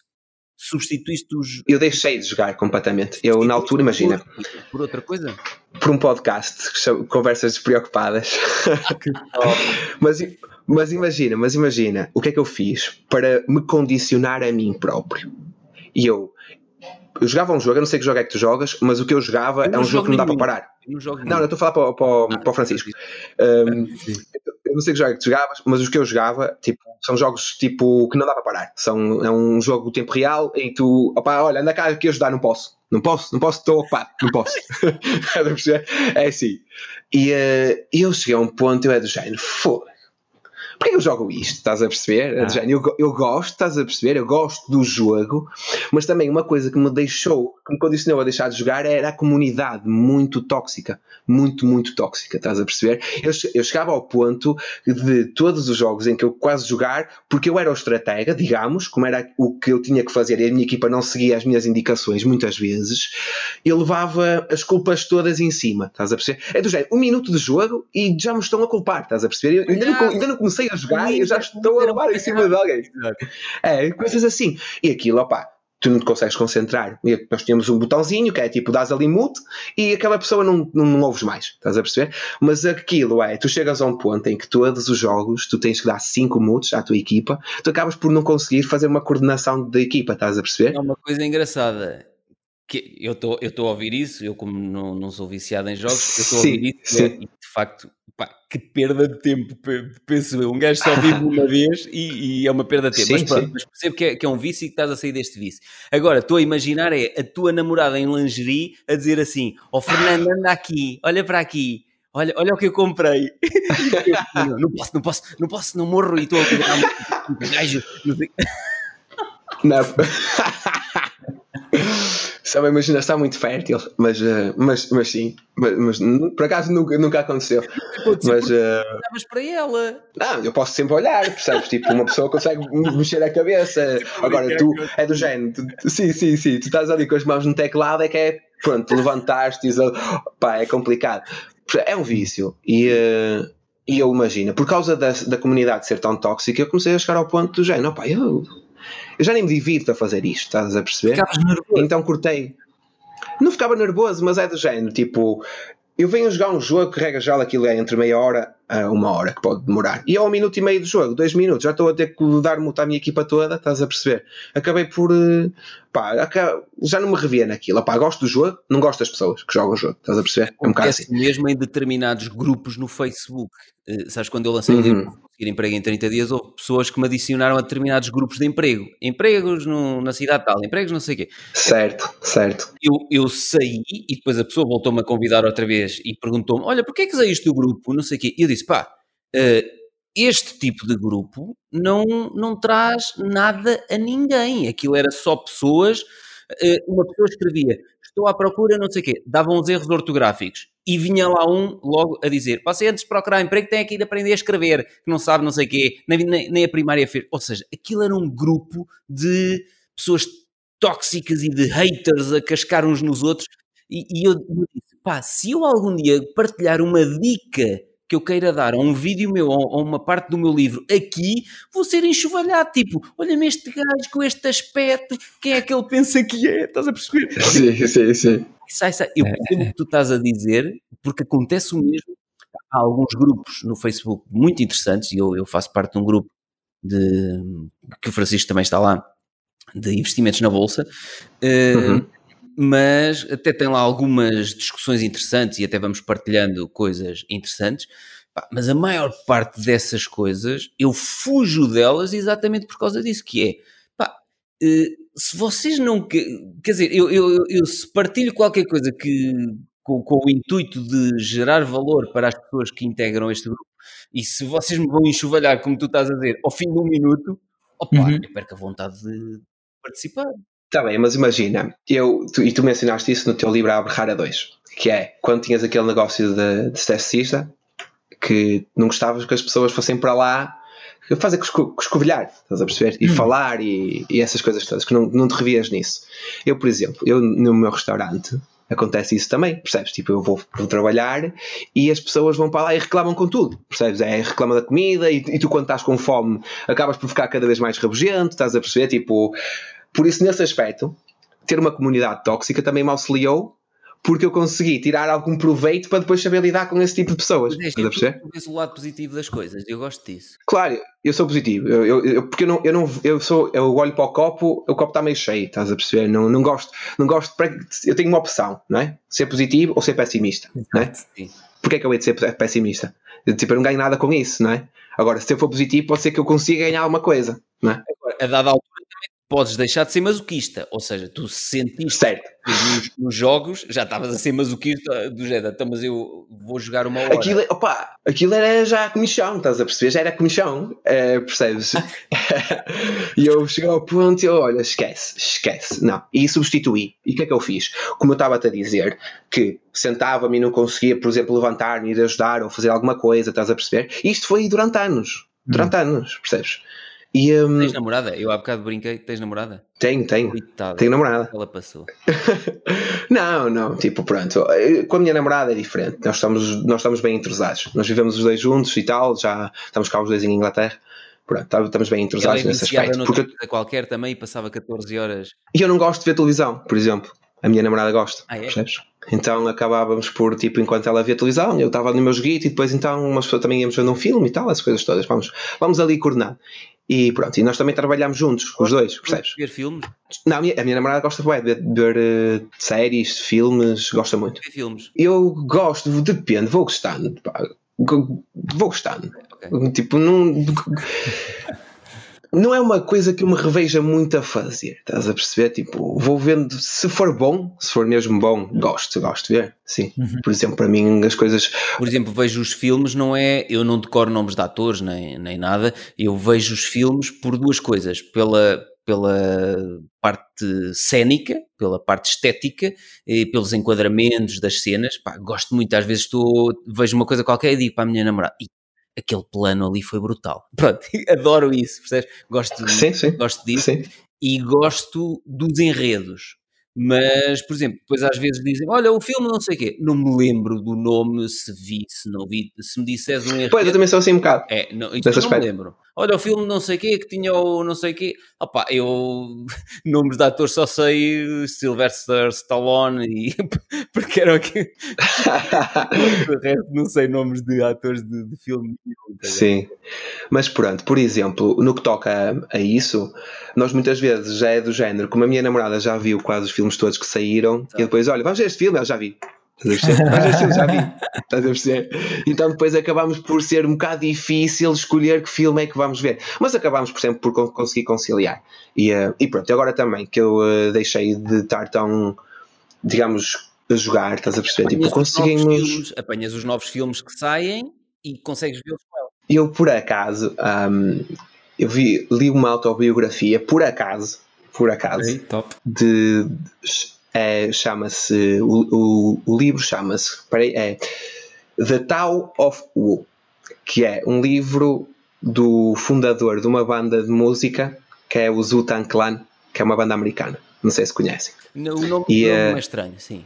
É uma banda muito famosa, tipo dos anos 90 ou 2000. E, uh, e o fundador, tipo, fala muito de como é que ele utilizou uh, o espiritualismo e ele, ele, sem ser religioso, estás a perceber? Tipo, como é que utilizou conceitos de, do islamismo, como é que utilizou conceitos do taoísmo, como é que usou conceitos do catolicismo para alavancar as coisas dele, uhum. percebes? E um, eu agora perdi-me um bocado, eu não sabia muito bem o que é que eu estava a dizer. Estava, agora, estávamos a falar dos filmes novos e agora tu começas a acompanhar Sim. isso com a tua namorada, mas tu disseste, não, mas agora há uma coisa, eu li uma, uma biografia. Pois, uh, eu li essa biografia. Ah, mas foi por acaso, é isso, é isso. Eh, foi por acaso. E o que é que aconteceu? Mexeu comigo, percebes? Hum. Mexeu comigo. E eu sinto, sabes, é aquela coisa de eu vou dormir amanhã, quero acordar, quero ler aquele livro. Hum. Uhum. E foi por acaso, eu tenho aquele livro, porque imagina, quando estava aqui em Inglaterra, antes de me ir embora, tive um colega que pediu um livro. E eu, eu, na altura, tipo, estava eu, a minha namorada e outro colega meu, que entretanto já não está cá, e ele tinha encomendado um livro para o amigo dele pela Amazon, que chegou depois de ele ter voltado para Portugal. Então eu levei o livro. E quando eu levei o livro, eu estava dentro da encomenda eu não, não tinha aberto a encomenda para ver o que é que era, estás a perceber? E ele perguntou-me, então, mas eu mandei vir dois livros, que livro é que é? E eu, então, olha, peraí que eu não sei porque eu não a vi. E eu abri a encomenda, vi o livro, rapaz, isto... Não, eu estava à espera, na altura, de livros, que me chegassem livros da Walk, e, um, daqueles da, da, lista que tu, um, que tu puseste online, e eu não tinha livros. E eu tinha, ia-me chegar um, livros de dois em, em dois dias, estás a perceber? Porque foi na altura em que eu vim de, de, de em, ma, em, maio de Inglaterra para, para Portugal. E, um, então eu tinha aquele livro à mão, comecei a folhear, comecei a ler, eu, ei, parecia que estava a levar estalos, estás a perceber? Ehm, e, e, foi, foi, foi muito engraçado, mexeu, mexeu comigo, gostei muito do livro e por acaso, opá, recomendo se vocês nunca, nunca leram, que foi uma autobiografia, percebes? Tipo, e eu não costumo mesmo, acho que tirando o teu, o teu livro, acho que não, não tinha sido ler assim muitas autobiografias e uh, foi, foi, foi muito engraçado. Foi muito, muito, muito, muito seja, engraçado. Mexeu contigo a um nível mais profundo, não é? Um... Celular. Exato. Estás a perceber? Isso, isso é Atómico, é, quase. Sabes que durante muitos anos, estou a perceber, estou, porque durante muitos anos, eh, pá, eu não sou uma pessoa religiosa. Eh, não acredito em Deus, não acredito em, em, nada disso e respeito. Eu também, eu também sou assim. E acredito em mim e nas minhas capacidades de fazer as coisas. Pronto, é isto que eu, que eu acredito. Mas uh, uh, sempre fugi um bocado à utilização da palavra espiritual, espiritualismo e não sei o quê, porque me, porque me parecia que me canalizava sempre para religião ou para a parte um bocado esotérica e ou, estás a perceber? E é engraçado Sim. que há determinados livros e podcasts, e nada, e estava a ver o, o podcast número, acho que era o 618, deixa-me ver aqui, do do James Altucher Show. Ah, e, e, eu até partilhei no, no meu Facebook recentemente isso. Um, pá, mexeu comigo aquele episódio exatamente como tu estás a descrever. Mexeu a um nível quase celular. Era o episódio 18 do The James Altucher Show. Basicamente aquilo foi um tipo que trabalhava um, numa, numa, mega empresa tecnológica americana, pá, tinha um ordenado milionário, com comissões também gigantes, e ele levava uma vida de luxos completamente ridículos e pá, ele gastava 600 dólares num jantar, com, com vinhos e não sei o quê, e era, e era todos os dias assim, pronto. Sim um, carros, casas, não sei o quê. E a determinada altura pá, é, é, ele ganhava uma, uma pipa de massa e o dinheiro que ele ganhava já não chegava para pagar aquela vida louca que ele, que ele tinha. Então decidiu burlar o sistema de garantias da empresa onde ele trabalhava. Ele trabalhava na Cisco. Um, e então, pá, ele, ele, conta no episódio do, do, do James Altucher uh, o que é que fez e ele conta aquilo abertamente, e, e, falámos no início, antes de começarmos a gravar, falámos que eu gosto quando as pessoas partilham isto assim. Sim. Pronto, de forma vulnerável. E a forma como ele estava a partilhar aquilo, eu assim, este gajo me está a falar numa burla aqui abertamente. E ele depois disse que ele tinha noção, não, ele, ele disse, pá, eu a dada altura tinha noção que estava a cometer uma coisa horrível, que eu não devia estar a fazer aquilo, que a empresa já me pagava tão bem, porque eu estava a fazer aquilo à empresa? E quando ele atingiu quase um milhão de euros, um milhão de dólares em burla, estava quase a atingir um milhão, a ter burlado um milhão de dólares da empresa, ele disse: pá, isto é estúpido, vou parar. Parou. Uhum. E entretanto, uns tempos mais tarde, deixou de trabalhar naquela empresa, foi trabalhar para outra empresa, nunca mais fez nada daquilo e pensou: bem, ok, parou, parou, pronto. A questão é que ele já estava a ser investigado pelo FBI há muito tempo.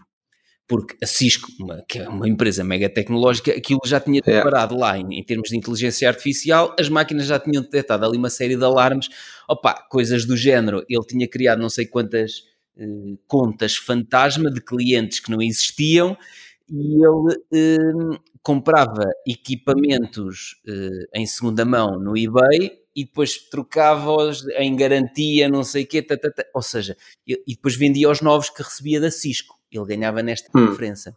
Sim, ganhava a diferença. Só que o e-mail de reclamação de o meu equipamento avariou, o e-mail que ele usava era sempre igual. Ele criou um template e, epá, e aquela porcaria, imagina o que é, 30 ou 40 clientes a reclamarem a mesma eh, avaria, da mesma forma, não sei o quê, ou seja, e ele a contar Levantou ali umas bandeiras vermelhas. Exato.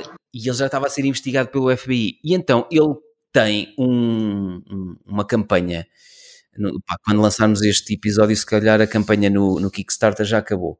Mas deixem-me só mostrar-vos aqui a campanha, só para vocês ouvirem a parte inicial. Eu vou meter aqui no, no Zencaster. Que é por para baixo, pagar a dívida. não, não, não, não, não. É só para tu perceberes. Não, ele vai lançar um livro. Ele come- começou a escrever um livro na prisão. Ele depois foi preso. Mas ouçam só a mensagem que lhe foi parar ao voicemail. Ou- Ouçam isto. E depois parem quando ele começar a falar. Francisco, já? Já existe. Já, já ouvi também. Basicamente, o gajo a contar isto eh, no episódio, ele tinha uma chamada, só para, para quem está a ouvir isto lá em casa, tinha um- um- um- uma mensagem de voz no voicemail do telemóvel, houve a mensagem e o sangue gelou-lhe nas veias quando percebeu um agente do FBI deixou-me uma mensagem de voz, está em minha casa, porque ele trabalhava a partir de casa e o FBI foi Uhum. a casa buscá-lo. Só que ele, como já não trabalhava na Cisco, tra- trabalhava noutra empresa, tinha ido para essa empresa porque trabalhava lá presencialmente. A dizer: temos um mandato de captura em seu nome, tem que vir já para casa. Bem, e o gajo já tinha parado aqui lá não sei quanto tempo. Pá, o gajo depois conta nesse episódio do podcast que eh, todas as peripécias, foi preso quase dois anos, teve que devolver 800 e tal mil dólares que, à Cisco que, que, que lucrou ilicitamente. E, pá, e aquele episódio mexeu muito comigo. Pá, não é que eu algum dia tenha entrado num esquema desse género, mas é, é do género. Uh, Faz-nos pensar que nós, em determinadas situações na vida, às vezes entramos em determinados esquemas Sim.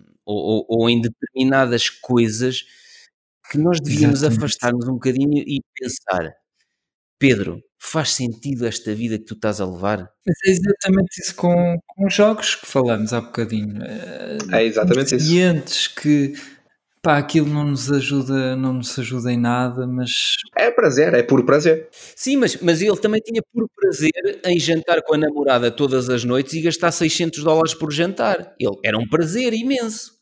Estás a perceber? ele, no fundo ele se calhar não se sentia bem a, a fazer aquilo. No fundo, no fundo. Uhum. Epá, depois não sentia, mas ele já estava viciado naquilo e no estilo de vida que mostrava aos outros, porque ele depois, entretanto, os colegas também Hum. faziam isso, tinham todos grandes carrões, tinham to- iam todos àqueles eh, restaurantes caríssimos, ou seja, aquilo depois acaba por ser uma coisa mais de estatuto. Eu percebo que os jogos não é uma questão de estatuto, mas há determinadas situações Também. que as pessoas entram. Se calhar, se calhar também, pois, exatamente. Porque aquilo é online e tu podes comparar com os teus colegas o. Ah, pois, Ah, pois. X vezes e tu perdeste X vezes e não sei o quê. E depois tens rankings também, não é? Tu, agora eu estou neste ranking e tu estás num abaixo, estás a perceber? Também é muito, por muita gente que funciona assim. Esses jogos online, as redes sociais viciaram as pessoas com os gostos, com o número de partilhas, com o número de seguidores. Ou seja, isso está tudo feito para te viciar e para te levar Exatamente. a penhorar a tua vida e os teus sonhos, e os, todos os sonhos que tu pudesses ter, deixas aquilo para seguir esse, o ranking. Exato. Olha eu não, não concordo muito com, eh, com essa forma de pensar. Não? Não Não? concordo. Não, não, não concordo. Eu vou-te dizer porque há muita gente a fazer muito bom dinheiro a fazer isso. Percebes? Com os jogos, sim. E tu não- Sim. Com os jogos, percebes? Muita, muita gente. E há muitas maneiras, não há uma só, percebes? Sim, mas depende do teu objetivo. Ou seja, Exatamente. Agora, se o teu objetivo é tu despenderes tempo para ter prazer, pá, sim, concordo contigo. Agora, se o teu objetivo é despender tempo em, por um objetivo que queres alcançar, Olha, mas vou-te dar um exemplo que o Francisco também vai perceber. Que é, eu Diz. quando comecei a investir na Bolsa, eh, fazia transações diárias, ou seja, fazia quase day trading. Eh, hum, comprava, vendia, não sei o que, não sei o quê. Mas depois comecei-me a perceber que eu podia fazer aquilo o resto da vida, pá, até estava a correr bem em determinadas situações, correu muito mal noutras e, portanto, anulou-me os ganhos todos e, e veio a negativo, mas eu podia fazer aquilo, só que eu percebi a determinada altura que eu vou passar o resto da minha vida atrás de um ecrã. É, é, Claro. é esta a presença, eu já ouvi um podcast, Sim, um episódio, é para esta falar a sobre isso. presença que eu quero ter neste mundo? Certo. E por isso é que fechaste. E aqui tocamos novamente naquele tal ponto que a sorte aqui um bocadinho do, do Fernando e de, nós também, se calhar foi aquele a paragem com a Covid que nos pôs as ideias em, no sítio certo. Foi, é, é, isso, porque tu estás no fornezinho diário, não é? Eu, vou, eu acordo, vou trabalhar, chego a casa, vou jogar um jogo, vou dormir, vou trabalhar, chego a casa, estou com a minha namorada, vou jogar um jogo, estás a ver? Não consegues saltar da roda, não é? Não. Tu, tu, chegas ao ponto, tu estás a dormir, tu estás a sonhar com coisas que te acontecem no trabalho, estás a perceber? Pois, também já foi assim, já, já. Já me aconteceu, porque eu chego a casa tarde, estás a perceber? Eu chego a casa muitas vezes, tipo, eu trabalho 5, 6 dias por semana e um, desses dias, desses dias eu digo que 90% eu estou a chegar a casa sempre depois das 10, estás a perceber? E muitas vezes o 11, tipo, nós regra geral, nós à semana fechamos às 10, mas pronto, nós temos que ficar lá para fechar, e eu, sou sempre o último a sair, porque tenho que fazer, tenho que fechar tudo, sou sempre o último, não é? Sai sempre mais tarde. Mas, por exemplo, nós à sexta e ao sábado fechamos às 11, logo é sempre uma hora extra, demora sempre mais tarde, e no dia a seguir sou capaz de ter que estar lá às 10 da manhã. Uhum. Estás a perceber outra vez. E tu chegas a casa, pá, amanhã tenho que fazer aquilo. Já, já mencionaste nisso também no, no teu livro, que ias para casa à noite e ficavas a matutar e depois, tipo, também não conseguias dormir e ter qualidade de sono. Uhum. E pronto. Já... E eu também senti um bocado disso. Pois. Eu também sentia um bocado disso. E depois a paragem ajuda-te, estás a perceber? Ajuda-te porque é que eu te digo, fiquei, eu, eu, eu, utilizei um mês. Um mês eu fiz o que eu quis, o que me apeteceu. Opa, Deu. Só, só para voltar àquele zero, estás a ver? Aquela base. Fazes-me lembrar o Brad Sugars quando ele se tornou milionário e disse: Vou-me reformar aos 27 anos. Sei, reformou-se, passou Sim. a jogar golfe com, com, os velhotes amigos do pai dele e ao fim de umas semanas ou um mês disse: Ui, já estou farto disto. Eu gosto muito de uma imagem que é Pá, se tu gostares de morangos, mas, tiver, mas só comes morangos até morrer, pá, isso é horrível. Isso é a utilidade, não é? É a utilidade que tu retiras dos meus morangos. Não é? tu, quantos mais morangos comes, menos utilidade retiras do morango. Sim, é? menos, menos, menos, menos te sabe, estás a perceber? Então tu acabas por criar aquela coisa de epá, já comi tantas vezes morangos, já não me apetece nada comer morangos, percebes? Exato. Exato. Ou seja, estás a entrar numa fase diferente da tua vida. Sem dúvida, sem dúvida. Porque eu, eu, eu antes, imagina, eu antes sentia muito que havia muitas temáticas com as quais eu não sabia nada, uhum. estás a perceber? Que queria saber, mas eu tipo não pensava do género, vou pegar num livro para aprender sobre essa temática, uhum. estás a perceber? E, uh, e agora não. Agora já é do género, tenho interesse em saber isto e procuro. Falaste no Segredos da Mente Milionária e dizias que o escritor desafiou-te a escrever uma carta. Podes contar? Foi, foi. Isso. A carta, a carta é tipo, ele cada fim, no final de cada capítulo estabelece certos objetivos que quer que tu cumpras. Hum. E eh, se tu estiveres verdadeiramente comprometido com uh, os conceitos que ele está tipo, a ensinar no livro, ele diz que vais uh, executar naqueles objetivos que ele te delinea. Ok. E é engraçado, tu escreveste essa carta a mim. Eu escrevi essa carta a ti. Sim. Porque ele diz, tu, tu, ele, ele, ele, ele, é específico nesse aspecto, que ele, eu tenho aqui o livro ao meu lado por acaso, e ele acho que é no capítulo número 7 que ele diz isso, e ele diz do género: tu não precisas de conhecer a pessoa bem para lhe enviar essa carta, percebes? Tu basta. É como tu dizes, já escreveste cartas a, a outros. A, outras pessoas, outros empreendedores, e eles muitas vezes não te respondem. Eu até quem te respondesse por causa do ruído do som do podcast dele. Exatamente. Olha, olha, e, e, tu nem estavas à espera da resposta. Não, repara, este tipo que foi preso pela burla, eu passei a segui-lo no Instagram, escrevi-lhe a dizer: Olha, adorei, só para te dizer que adorei o episódio com o James Altucher. E o gajo respondeu-me, uhum. obrigado, não sei o que, não sei o quê. Eu depois fui para comprar o livro dele autografado, está tá lá na campanha do Kickstarter, e aquilo dizia que só mandava para Portugal e Canadá, eh, para hum, eh, Estados Unidos e Canadá. E eu voltei-lhe a escrever: Olha, verifiquei que só envias os livros autografados para Estados Unidos e Canadá. Eu queria comprá-lo em Portugal. Tu enviavas não sei o quê. E ele disse: Olha, a campanha está só para estes dois países, mas não te preocupes, que eu vou ficar com o e-mail das pessoas. Quando acabar a, a campanha, eu depois vou-lhes pedir a morada, não sei o quê. O gajo respondeu-me, ou seja, Estás a ver? Teve sempre que E, e agora, agora que estava aqui a ver no Facebook, tenho aqui uma mensagem dele no Facebook porque eu ontem partilhei, um, partilhei um, o livro dele no meu Facebook e partilhei a campanha Kickstarter. E tenho aqui uma mensagem de, de agradecimento dele no Facebook. De agradecimento. Uhum, uhum. Opa, que é. É engraçado. Que é porque tu muitas vezes estás com aquela. com aquela coisa do género, como tens uma distância física, que é o teu telefone, o teu computador e tu estás do outro lado, não é? Tu muitas vezes não ficas à espera que o outro lado volte a recomunicar contigo. Estás a perceber? Vou-vos meter aqui o link para o post no meu Facebook para vocês verem como o gajo foi lá agradecer. No post? No post. Foi lá agradecer no meu post no meu Facebook. Altamente. Sim, sim. É, é brutal. Eu troquei mensagens com ele no Instagram e ele agora foi-me agradecer eu ter partilhado ontem no post. E o post ainda, ainda tem poucos, quase nem tem gostos ainda. Mas lá está, como eu já disse noutros episódios, os gostos não interessam nada. Não interessa. Não, é isso. Olha, isso é, isso é, ego, não é? É ego, é ego exatamente. Ó oh, oh, Francisco, tu, tu, o teu inglês como é que é? É mais ou menos? Não, não dá bem. Fala o Fernando por mim. Porque senão. O teu, o teu inglês é como o meu francês. Exato. Só que aproveitar assim, para. Eu, os vídeos do, do Adam Cool percebo tudo. Percebo 100% do que ele diz, mas a falar depois é diferente. É, o Adam Cool por acaso é fácil de entender. É, é muito hum, fácil. Muito bom. Então, olha, continuem lá a falar enquanto eu vou aqui agradecer ao, ao, ao Craig. Não, opa, eu é assim, por exemplo, hoje em dia, ao, ao, Francisco, eu tenho interesse em criar eh, um negócio na área dos jogos eletrónicos, percebes? Não é, eu, eu percebo é que eu não preciso é de jogar tantos jogos para obter isso, percebes? Para fazer isso. É, tens que se calhar desviar-te um pouco não é, de, da prática não é, de, do jogo e focar-te noutras vertentes, percebes? Eu, por exemplo, eu consegui arranjar um, uh, um estágio, porque eu comecei primeiro, depois de ler o livro, não é? Do como conseguir emprego em 30 dias, e eu comecei, tipo, a procurar ativamente coisas de maneira diferente. Isto quer dizer o quê? Eu estava insatisfeito, não é? Pelo trabalho que estava a desempenhar, tipo, quando vim para Manchester ao início, e eu comecei do género, opá, o que é que eu vou fazer?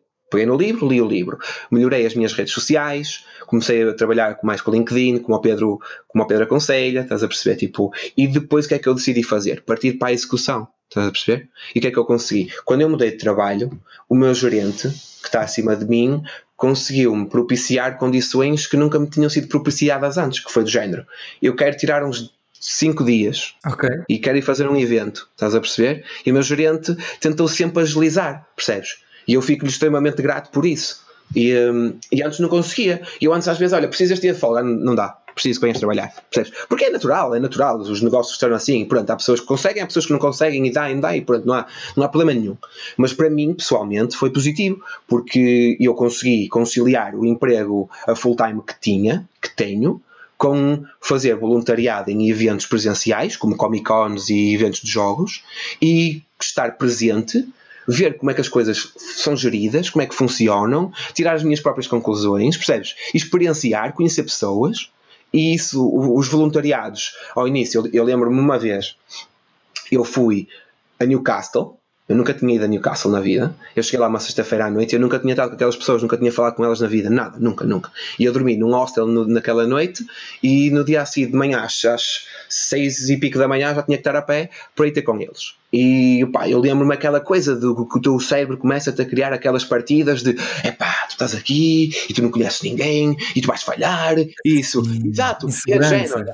Hum. Percebes? Whatever. E eu, tipo, opá, ignorei isso, fui. Um, no final dessa semana, eles adoraram-me. Eles adoraram-me completamente. E hoje já fiz bastantes eventos com eles, já, já viajei bastante. Eu, na altura, por exemplo, eu tive que pagar tipo, alojamento, alimentação do meu próprio bolso, porque eu nunca tinha feito coisas do género, e a partir do momento em que eu comecei a fazer, eles financiaram-me tudo, estás a perceber? Deram-me ajudas de tudo, transporte, alimentação, alojamento, isso é percebes? Isso depois estabelece-te uh, o padrão para o que tu vais fazer a seguir, que é quando nós uh, contrariamos o nosso cérebro que não quer conhecer pessoas desconhecidas, não quer ir para o desconhecido, não quer estar numa situação desconfortável. Quando é nós o contrariamos, hum. é muito arriscado, exato. Quando contrariamos isso e obtemos bons resultados, ganhamos autoconfiança para, Exatamente. ok, da próxima vez vou fazer outra vez, vou fazer melhor. E depois começas a ver que afinal a tua vida muda porque depois começas a ganhar mais dinheiro, a ganhar coisas gratuitas. A... Estás a perceber? Ou seja, se é muito giro dizer isso. Da primeira vez pagaste, a partir dali pagaram eles. Diz Francisco. Opa, eh, isso faz-me lembrar um livro que eu li recentemente que é. Opa, não sei como é que se traduz, mas são quatro leis fundamentais para ter na vida, para, para seres feliz. E uma delas é que tu nunca deves imaginar o que as outras pessoas pensam. Exato. E isso é um erro que nós cometemos muitas vezes. Ah, se eu, se eu falar, o que é que os outros vão pensar? Já, começamos, já estamos a, imaginar o pior cenário, aquilo vai correr mal e não sei o quê, porque uhum. isso também acontece por causa do, do viés de negatividade, que nós, o nosso cérebro está sempre preparado para, se isto correr mal, Sim, mas acontece também nos preços. Ou seja, os empreendedores acontece muitas vezes também quando definem preços. E, hum. e, e, as pessoas às vezes dizem: Ah, isso as pessoas não vão pagar esse preço, não sei o quê. E tu não tens que estar a fazer juízos de valor se as pessoas vão pagar ou não vão pagar. Estás a perceber? Que acho que é um claro. que muitos empreendedores também colocam eles próprios. No, quando definem o preço das coisas. Exatamente, mas é, é, é exatamente o, o livro chama-se Os Quatro Compromissos. Basicamente, tens-te lês, lês os quatro, o, o livro e, e, descobres os quatro compromissos e depois ah, decides que vais respeitá-los. E um desses é exatamente esse: é nunca supor, nunca imaginar o que é que o outro vai pensar, é fazer e depois é que descobres, porque tu imaginas um cenário ou dois, mas no fundo há, há, milhões de cenários que podem acontecer, mas tu, tu achas que vai, vai correr mal ou vai correr bem. Isso até pode nem, nem sair um nem outro, pode sair outra coisa completamente diferente. Uh, e entanto, eu, eu, tenho um bom exemplo para isso que estás a falar, que pessoal, um bom exemplo pessoal. Por hum. exemplo, eu quando jogava basquete, eu a, a, jogar ofensivamente não era tão bom como era defensivamente. Porquê? Por causa disso mesmo. Quando eu ia atacar, eu pensava, ai não, que se eu fizer isto ele vai fazer X e depois eu já não consigo fazer, percebes? E entravava-me ali próprio. Na defesa, percebes? encravava na, na defesa eu tinha que defender e pronto.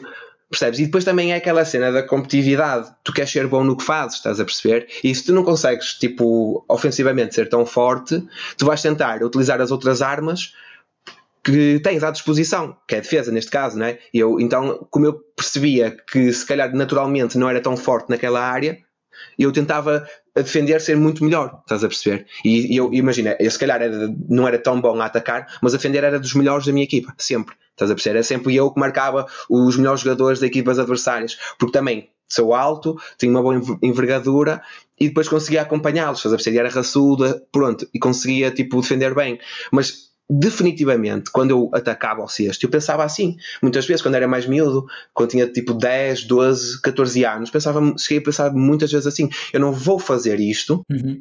Porque ele vai reagir desta maneira. Quando eu não sei se ele vai reagir dessa maneira, estás a perceber? Eu não faço ideia, eu não conheço quem está ali. É o diabinho lá na tua cabeça, assim, exato. É, manda o diabinho à merda. Ainda não te aconteceu nada, mas tu já estás a sofrer, já estás a imaginar que aquilo vai correr mal. Sem dúvida. E eu depois, só quando, só quando consegui perceber isso, é que consegui melhorar bastante nesse, no, no, minha, no aspecto ofensivo. Pá, eu recomendo mesmo a toda a gente que leia esse livro, Os Quatro Compromissos, porque pá, se nós respeitarmos aqueles quatro compromissos, dá para aumentar a tua felicidade 90% da, na tua vida. E podes dizer quais são os outros três compromissos ou não? O, deixa-me tentar recordar. O um é a tua palavra deve ser de ouro. Ou seja, tu quando vais falar nunca deves criticar. Deves pensar sempre, ok, eu, por exemplo, vou falar aqui da minha irmã, ontem estava a pensar nisso, estava a ter uma conversa, e pensar, pá, se eu disser isso, eu vou falar mal dela, vou dizer uma coisa mal, portanto, não digo. Isso é uma, uma, uma dos compromissos que deves ter, é, é sempre o que é que eu vou acrescentar a esta conversa? Será que vai ser positivo? Será que vai ajudar a pessoa? Ou só vai ser para chatear e para, uh, para trazer algo negativo? E ficar toda a gente de trombas. Mas lá está, estás a ver, isto, oh, oh, Fernando, isto parece aquela coisa kumbaya que eu há uns anos uh, ouviria uma coisa deste género e dizia, oh Francisco, lá vens tu com as tuas tretas espirituais e... Epá, mas de facto, quando nós começamos a, Diz, diz, diz. Portanto, o primeiro é que a tua um, palavra seja sempre impecável. Uh, depois, nunca suponhas o, o, que vai acontecer, já vimos, e nunca leves nada pessoalmente. Quando opa, se alguém te, te, Olha, um comentário aqui no, Conversas, alguém nos envia um e-mail a dizer nunca aconteceu, mas algum dia vai acontecer alguém, é pá, vocês no Conversas preocupados não dizem nada de jeito nunca levar aquilo a mal, aquilo nunca ia contra nós. É a pessoa que naquele momento está a passar por uma situação na vida dele que está a correr mal ou não sei o quê, e ele eh, aquela energia negativa ele dire, direciona aquela energia contra nós, mas nós não temos nada a ver. Olha, é giro. Eu, te, eu tenho um cliente na área da consultoria ambiental que é uhum. de, da zona de FAF e portanto eu disse zona de FAF para quê? Para vocês perceberem, ele diz muitas asneiras quando está a falar comigo. Pois. portanto, percebem. Eh, e a questão é, eh, as primeiras vezes que eu falava com ele ao telefone, eu, eu conheci-o por porque foi-me apresentado por outro cliente nosso. Opa, o senhor eh, tem 70 e poucos anos e cada vez que ele falava comigo ao telefone, ele fala a gritar e a dizer as neiras e, e, é assim, quando ele me telefona por, por causa de um, uma coisa qualquer num parque eólico dele, nós temos, estamos a acompanhar três parques eólicos dele, eh, eu já me habituei, o primeiro minuto, minuto e meio é ele a gritar, a dizer as neiras, porque aconteceu uma coisa qualquer ou veio um parecer que não lhe querem deixar fazer uma coisa não sei o quê, tata, e eu no início pensava assim, pá, eu, eu tomava isso como um ataque pessoal, tipo, mas que é que eu tenho que a Agência Portuguesa do Ambiente não lhe deixe fazer, ou não... estás a perceber? E depois Sim. percebi não, isto não é pessoal. Ou seja, o homem está tão frustrado com o entrave e com mais seis meses de estudos que vai precisar de fazer e não sei o quê, que fala comigo enquanto consultor e está a descarregar em mim, mas não está a descarregar em mim a nível pessoal porque eu sou incompetente. Não! Ele está frustrado com a situação e depois aprendi. eu também vou ver o tipo de pessoa não, que é. Eu depois aprendi, deixa o senhor uh, dizer as neiras durante um, um, um minuto, um minuto e meio, e eu depois digo: olha, então vamos fazer assim. Pronto, e eu depois relaxo a perceber. Exato. Mas é giro que estás a dizer isso, ó Francisco, porque eu no início achava que era um ataque pessoal, tipo, olha, mas este gajo. Claro. É, o problema está no lado dele. É, eu gostei muito porque o problema está no lado da, da pessoa. Se a pessoa Exatamente. resmunga, está chateada, não é, não, é, não é contigo o problema. O problema é com ela. ela a pessoa é que se sente, está a sentir mal e está eh, a descarregar-se em ti, mas tu não tens nada a ver podia ter sido com outra yeah, pessoa. É verdade. E no Norte é muito assim. No Norte de Portugal é muito assim. eu tenho uma situação, por exemplo, eu lembro quando fui para a universidade que aconteceu exatamente o mesmo que estavas a referir ao Pedro, só que em vez de ser eu o, o, a receber isso, era eu a fazer. Eu estava com uma amiga minha, na altura, nós na primeiro, nos primeiros semanas de faculdade, na altura, pois, e nós... A terra é ali ao lado de Faf, e portanto... É, é, é 11, 11 12 km, não é muito. É, e, um, e pronto, e nós, eu tinha caricato porque nós, eu, natural de Guimarães, temos muito hábito de falar assim também. Estás a perceber? E é do género: se não falar assim para ti, tu não és meu amigo. Estás a perceber? Eu não, eu não gosto assim tanto de ti. Estás a perceber? Tens tu tens intensidade no discurso, não é? Os teus melhores amigos, tu chamas-lhes de tudo. Estás a perceber? No, no, norte, no norte de Portugal é, funciona um bocado assim. Estás a perceber? E, um, eu chegar à, à faculdade e, e, eu, na altura, sair da minha zona de conforto, né? Guimarães, não conhecia muito mais que Guimarães e, e uh, viver fora. E, altura, oh, sim, sim, com, com mentalidades diferentes, estás a perceber? e eu falar assim, eu, oh, oh, tu para mim não falas assim. e eu, ah, mas o que é que eu disse? O que é que eu disse? estás a perceber? Foi muito engraçado, mas, mas foi aquele choque de realidade inicial, estás a perceber? Mas, eh, mas e por acaso essa, eh, foi, com uma, foi com, uma, com uma miúda na altura e essa rapariga hoje em dia é muito bom amigo, muito, somos muito bons amigos, estás a perceber? Mas aquele choque inicial, oh, tu para mim não falas assim, estás a perceber? foi, foi muito engraçado, foi muito engraçado. Foi porque eu na altura fiz aquele, aquele choque, então, pois espera aí, o que é que eu fiz? Exato. Uhum. Estás a perceber? Porque é tão natural, é tão natural, está tão entranhado no ser, estás a perceber? Faz-me lembrar os espanhóis, quando eles têm uma expressão que é, nós, nós é, então, tudo bem? E os espanhóis é, que passa? E a primeira vez que me diziam isso, tipo ao telefone, que passa? E eu, não passa nada. eu, porque isto traduzido para português é tipo, o que é que se passa? não é? E parece que estamos a ser atacados. sim, sim, parece agressivo. O que passa deles é que passa, então, e nós? Ah, pá. E eu achava super estranho. É engraçado, porque, por exemplo, aqui em Inglaterra, eu não, não tem muito a trabalhar, não, não tenho trabalhado com muitos ingleses, mas já tra trabalho com muitos polacos, muitos checos, muitos húngaros, e é sempre engraçado depois de tu começares a topar a pinta, como é que eles tipo são também, estás a ver? A maneira deles ser tipo natural deles.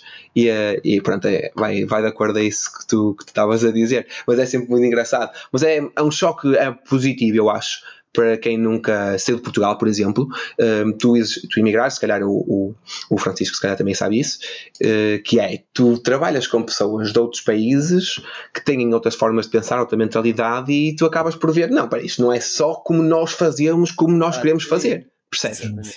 E, e é abrangente, ganhas uma perspectiva diferente, estás a perceber? É, é, é, é das coisas que eu, que eu retiro da minha imigração como mais positivas. É tipo a perspectiva que tu que adquiri dos outros países, estás a perceber? Como é que as outras pessoas funcionam, estás a perceber? É, isso é, é o sinónimo da, da inteligência. Aliás, eu, isso também eu já, já li no outro livro, opa, que era o Einstein. Ele, ele explica que o Einstein ele interessava-se por muitos assuntos, não só uh, pelas ciências, mas também por vários, vários tipos de, de história ou geografia ou várias coisas e isso é que o ajuda a ter uma visão uh, mais tipo, mais bem definida das coisas. É como se tu se tu só estudares, sei lá, matemática, tens uma visão tipo aí em 2D. Mas se tu estudares matemática, geografia, não sei o que, história, uh, filosofia, biologia, consegues fazer ligações e perceber muito melhor o mundo e, e quem percebe melhor as coisas, quem tem, tem uma melhor visão, tipo, tu, tu já vês aquilo com uma... Com outros olhos. É, com e tens mais olhos. ideias, se estiveres a criar um projeto, acabas criar projetos que os outros olham e dizem assim: e como é que este gajo cria uma coisa deste género? Porque é uma, é uma interação entre não sei quantas áreas que não tem nada a ver umas com as outras, mas que depois criam ali interações. É questão também de tu não estás à procura de reinventar a roda, não. estás a perceber? Tu, tá, tu estás só a trazer tipo para quem ainda não a conhece. E, e depois Exato. dá para fazer ligações como tu, como tu fizeste ao princípio do, da conversa, Fernando, que era a ligação entre, não sei se era negócios e desporto, mas uhum. conseguiste fazer essa ligação, a tua personalidade ou negócios no trabalho, porque realmente o, o que funciona no, no, se calhar no desporto também funciona nos negócios, também funciona no, no emprego, também funciona nas relações, uh, em tanta coisa. Uhum. E, e, ao estudar várias coisas, tu começas a identificar, ok, isto funciona em, tu, em todas as áreas da vida isto também, isto também. Portanto, isto é bom, isto é bom, isto é mau, isto, isto nunca funciona. É, é horizontal, é horizontal. Ó oh, Fernando, estás bem? Queres ir dar uma corrida? Não, estou fixe, estou patrão. por acaso, pá, é como estávamos a falar, tipo, inicialmente, antes de nós começarmos a gravar e antes de tu, Francisco, também ter juntado à conversa, quando eu mandei, quando, quando o Pedro me respondeu ao e-mail a dizer, epá, queres-te juntar, fazer aqui um episódio, eu foi do género. Não, não quero. foi, foi. O meu cérebro foi logo a disparar os alarmes, não, estás a perceber? Não, não, não. Exatamente. E eu, passado 5, 10 minutos depois de me recompor, foi do género: não, eu comprometi-me comigo próprio, estás a perceber? Ah. E também é, é, a questão de. Cá há um capítulo, por acaso, no, no, no livro A Segredo da Mente Milionária, que fala muito disso, que por acaso é algo que eu reparei que fazia isso inconscientemente que era, eu não, não gostava de me autopromover, estás a perceber? Não gostava de me vender, percebes? E, e lá está, o fato de vir ao podcast mas, acaba mas, mas por contrariar isso Exatamente, também. Exatamente, mas não gostavas, vamos voltar um bocadinho atrás. Não, não sei, não, era subconsciente. Pois, subconsciente. achavas que tinha a conotação negativa, tipo, estavas-te a gabar, ou estavas-te a armar, ou estavas-te a.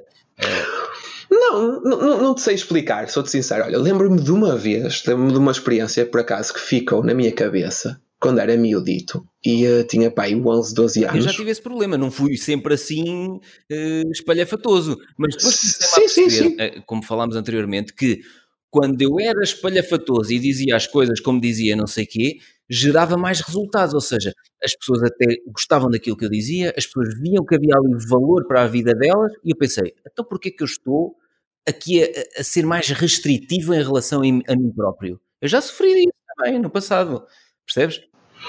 Mas eu, eu, eu, acabo por, agora que estou a pensar, por ter dois momentos, que é, um, quando era miúdo e ver um colega meu assim, ah, eu gosto de ser o centro das atenções, e eu pensar assim, o que é? Eu não me revejo nisso, estás a perceber? Tipo, estás a perceber? Isso vai com 11, 12 anos. E uh, ainda hoje me lembro disso. Porque agora, em, em uh, contrapartida, eu olho para trás e penso assim: se calhar por aí passou o problema. Estás a perceber? Ficou aquele registro, tipo, eu não quero ser como este, como este gabarolas. Condicionei-me logo ali, Sim, não é? Exatamente. E, um, e eu até se calhar também, por eu estar sempre mexido, sempre irrequieto, sempre a falar, as pessoas dizem que está calado, para quieto, estás a perceber?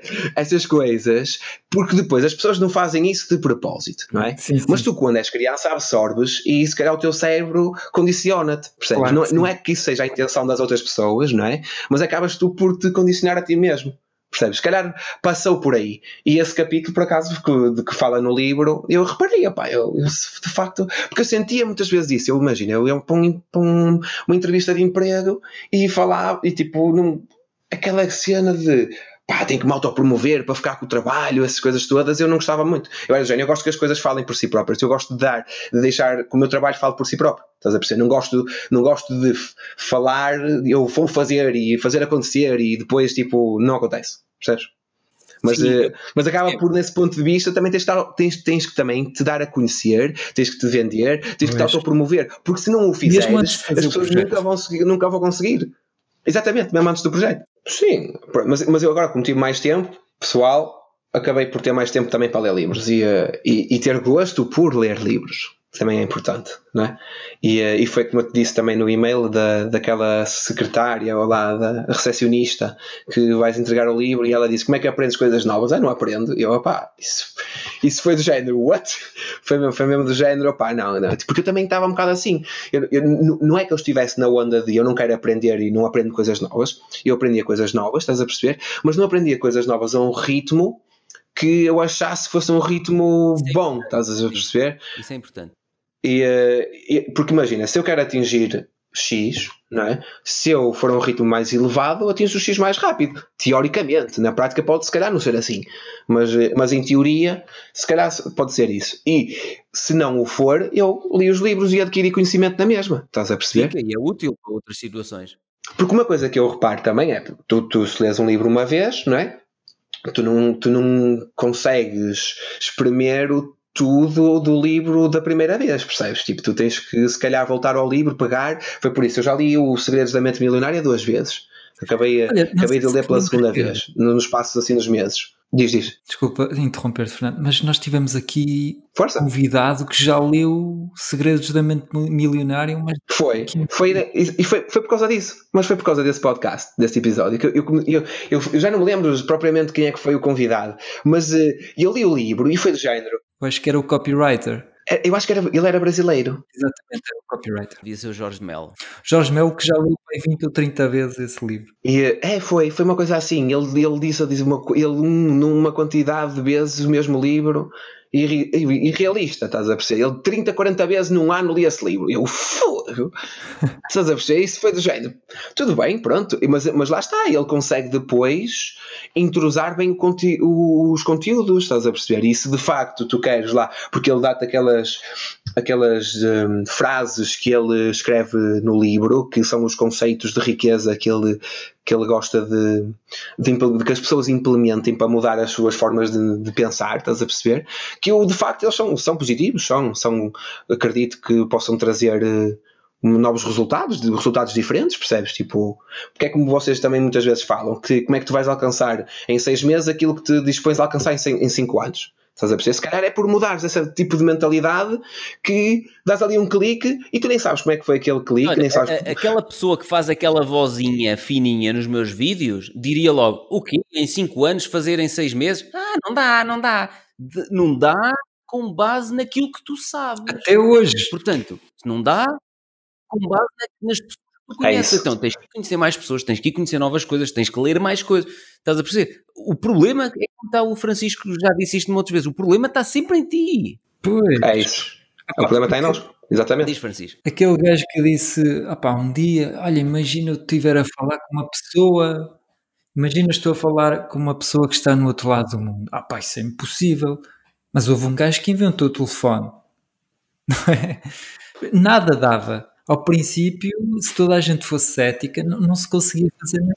Oh, Francisco, desculpa lá deixa-me contar-te uma história curiosa, que agora não há sauna nesta fase, mas quando eu fazia sauna, eu, eu falo no, na Averrara 2 de um senhor, que é o senhor João, com quem eu gosto muito Sim. de falar, uh, uh, que ele, uma altura, disse-me, olha, eu vou-lhe contar um episódio quando apareceram os telemóveis. Ele trabalhava na, na secretaria de uma escola secundária aqui em Viseu, e houve um colega, uma altura, que apareceu lá com um telemóvel e chegou ao pé dele e passou, uh, que, que, antes era assim uma caixa, os primeiros telemóveis, que nenhum de nós teve um desses, era uma caixa gigante, pronto, só os magnatas é que tinham isso, podiam ter isso no carro ou na limusine, os grandes empresários. Então chegou um colega ao pé dele e passa-lhe assim tipo um, um tijolo, olha, fala aqui com o Zé que ele está do outro lado, e olha, olha o que lhe aconteceu, ele viu um telefone, não tinha fio a ligar aquilo a lado nenhum, ele pensou que era uma partida, que estavam a gozar com ele. Estás a perceber? Ele disse: Olha, está do outro lado, até então, mas isto nem está ligado. E ele disse: Eu agora, ao pensar nisto, é ridículo. Porque era Exato. aquele registro mental que ele tinha. Um telefone tem que estar com um fio ligado a uma parede e depois daquele aparelho sai Sim. um fio assim enrolado até. E quando lhe passaram pela primeira vez uma coisa desligada de outro equipamento que estava desligado da parede, ele pensou: isto não faz sentido, é uma partida que os meus. E, e estás a ver, é giro percebermos que as coisas não são possíveis de acordo com, a, a mente, com a, a, o conhecimento limitado que nós temos naquele momento. Até alguém o fazer, nada é possível até alguém o fazer. E depois de o fazer, ah, afinal era possível, dava para fazer. É, aquilo que te trouxe aqui não te vai levar mais longe. Ele conta esta história agora como uma coisa ridícula, estás a ver? Claro. É isso, eu se calhar também daqui a uns anos vou contar esta história de que pai, eu passava os dias a jogar jogos com uma forma ridícula. Estás a perceber também? Se calhar vai ser assim, percebes? Uhum. E pronto, opa, acho, que, acho, que, acho que é interessante, acho que é interessante, porque nós, eu acho que nós não podemos olhar para as coisas e tentar prever o futuro. Não, não, estás a perceber? Acho que nós devemos olhar para as coisas para trás e dizer eu gosto disto, fiz isto, assim, assim, assim. Se calhar por aqui que aposto. Se não der, faz outra coisa diferente. Exatamente. Tocaste exatamente nesse ponto, é não prever o futuro, que era um daqueles acordos, nunca antecipar o que o outro vai pensar, nunca antecipar o que vai acontecer, mas fazer e depois constatar. Ok, funcionou ou não, não funcionou. Exatamente. Mas na bolsa é exatamente a mesma coisa. Eu seguia canais no início de gajos que aí tal, e vai, e agora eles vão lançar, e estas contas vão ser não sei o quê. E eu ia naquelas balelas, ia atrás daquilo, e depois é que me apercebi. E o Adam Kuhl tem razão. Ninguém tem uma bola de cristal, ninguém consegue prever o futuro. Há determinados indicadores que nos mostram o caminho que aquilo está a seguir. E se a tendência se inverte, também há indicadores que nos mostram isso. Agora, ninguém consegue prever o futuro. E portanto, e, pá, a estratégia do Adam Cole na bolsa é, exato, é uma estratégia super simples que eu agora olho e digo: ok, isto é básico, porque eu não, não fiz Sim. isto sempre? É basicamente selecionas as empresas eh, excelentes, e, ou seja, empresas com faturação e lucros crescentes nos últimos 4 ou 5 anos, sabes qual é o valor intrínseco dessa ação e depois compras sempre abaixo do valor intrínseco. E um gajo olha e diz assim: então, mas isto. Sim, é só isto. Não é mais nada. É. Tudo o resto. Não é, oh, Francisco? Tudo, tudo o resto sim, sim, é valendo. É os 2080. É só para criar conteúdo. Para ele, ele, no fundo, ele, ele podia despachar aquilo num vídeo de 3 minutos. Mas ele tem que criar conteúdos, escrever livros, e é verdade. E isso nota, aliás, cá em muitas coisas. Uhum. É que a pessoa, aquilo é super simples de perceber, mas, a, mas pá, pode até ser no copywriting, mas há milhares de conteúdos e horas de vídeos e filmes e, e, livros e não sei o que. Tanto. É, e, e, o nosso trabalho opa, é tentar perceber os 80-20, aquilo que é fundamental. Tu numa página A4 escreves o fundamental e chega. Não, aqui nem precisas de uma página, que é saber selecionar empresas, saber o valor intrínseco, Sim. comprar abaixo do valor intrínseco. Três pontos. Pronto. São três tópicos, só. Não é nada. Nós é que complicamos, tá? Pá, sempre sai uma nova teoria, um novo vídeo, não sei quê. E isso é que baralha muitas vezes as pessoas. E é por isso que é importante ir buscar aqueles conteúdos que resumem tudo, ou quase tudo, ou que, como aqueles livros que já, já falamos, o Como Fazer Amigos, por exemplo. Se calhar até há um livro, por acaso hoje ouvi o Buffett que recomendava, se ele pudesse recomendar só um livro para investimentos na Bolsa. Hum, qual é? Eh, por acaso apontei, deixa eu ver se eu encontro. Mas se calhar se eu ler aquele livro já... Alguém quer, quer investir, lê aquele livro e está despachado. Deixa eu ver. Está de ordem. Desculpa, não, não ouvi o que estavam a dizer. Eu, eu perguntei ao Fernando se estava bem, se queria ir dar uma corrida. Sim. Ah.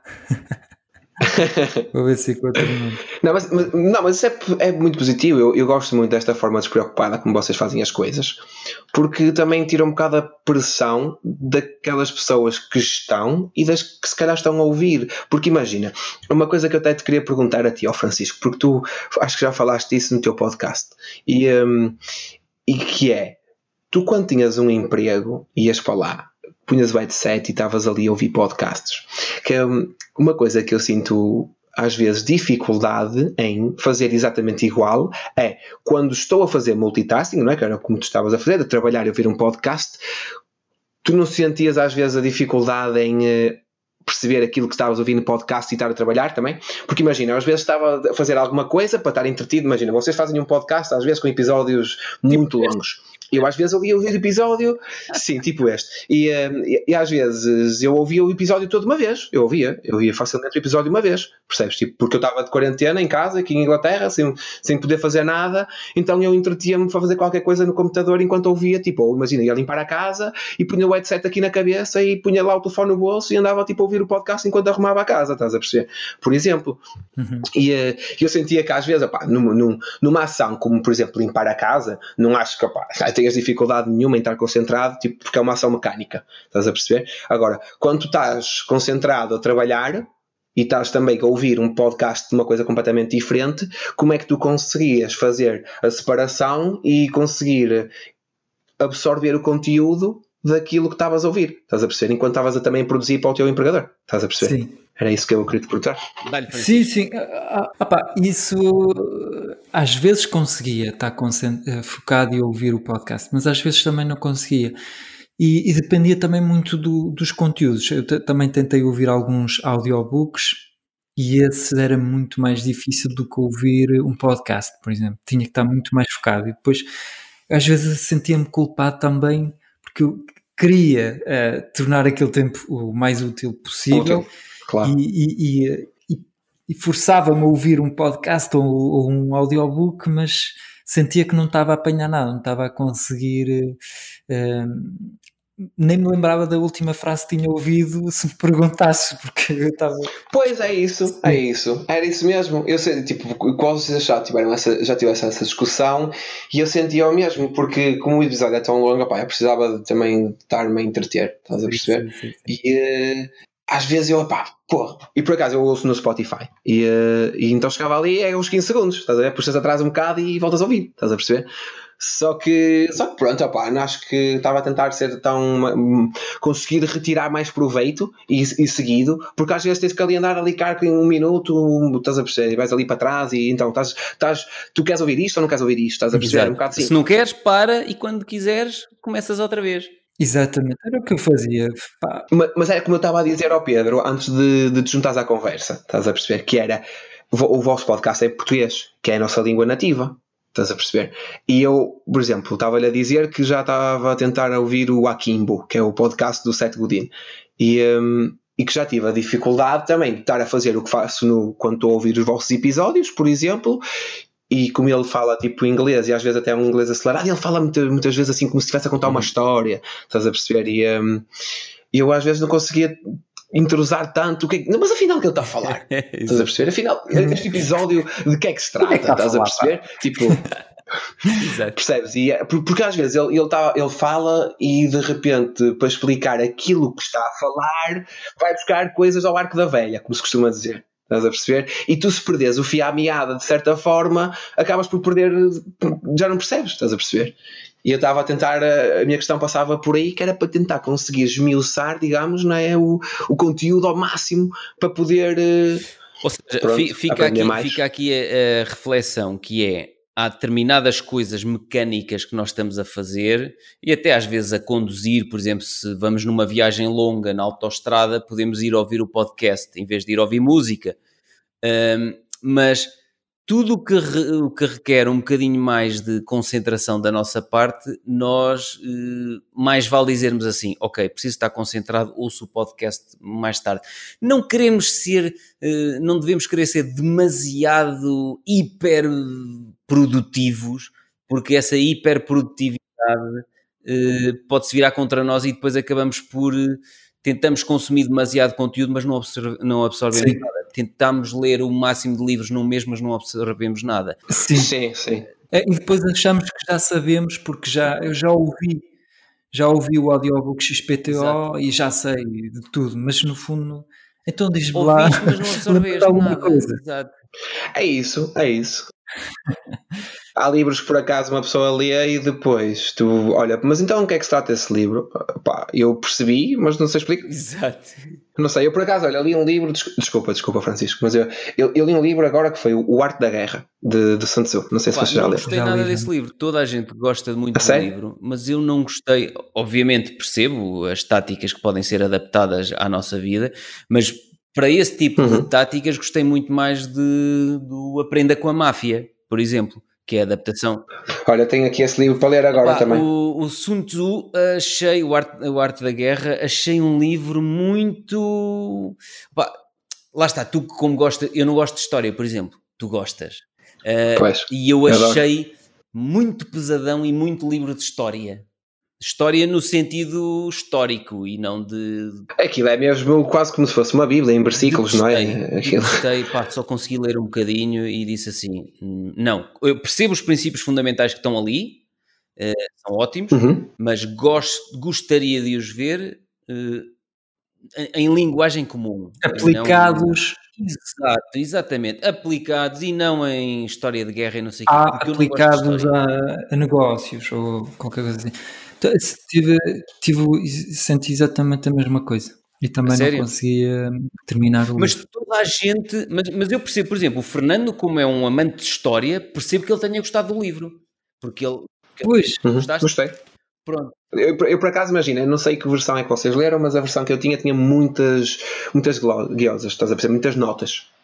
E, um, e eu, a primeira vez que eu estava, eu, eu, quase que li, eu, li, eu basicamente li o livro duas vezes, porque foi do género. A primeira vez que eu li, eu, a, capítulo a capítulo, eu li o livro e li as notas todas que tinha lá no livro.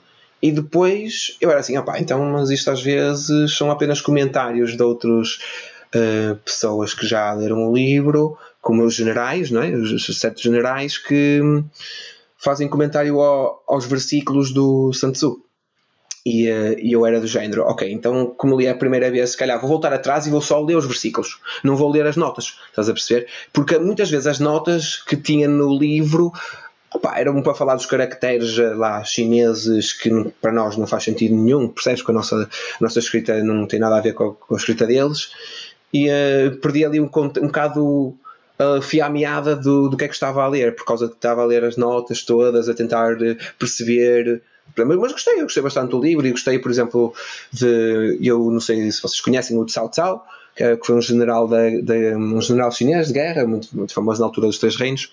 E, um, e pronto, o Cao Cao é um, é um que fazia comentários aos versículos de, do livro, na altura. E o, o autor que, que fez o livro que eu li fez, uh, introduziu muitos comentários desses generais chineses na altura. E o Cao Cao, por acaso era um que eu até conhecia comecei a, a, dar atenção, porque por causa de lá está, do meu gosto de história e de pensar, porque chegar, o Tsao Tsao diz, diz, diz, diz, eh, Lá porque os outros todos, ou, ou, quem está a ouvir, quem está a ouvir este episódio, lá porque eu disse que detestei, não quer dizer Uhum, não quer dizer que, vai, que eu vá testar. Não eliminem claro. já a partida um livro da vossa lista de livros só porque o Pedro Silva Santos e o Francisco Teixeira detestaram, estás a perceber? É, se calhar não leiam um livro porque nós também recomendamos. Sim, funciona para os dois lados.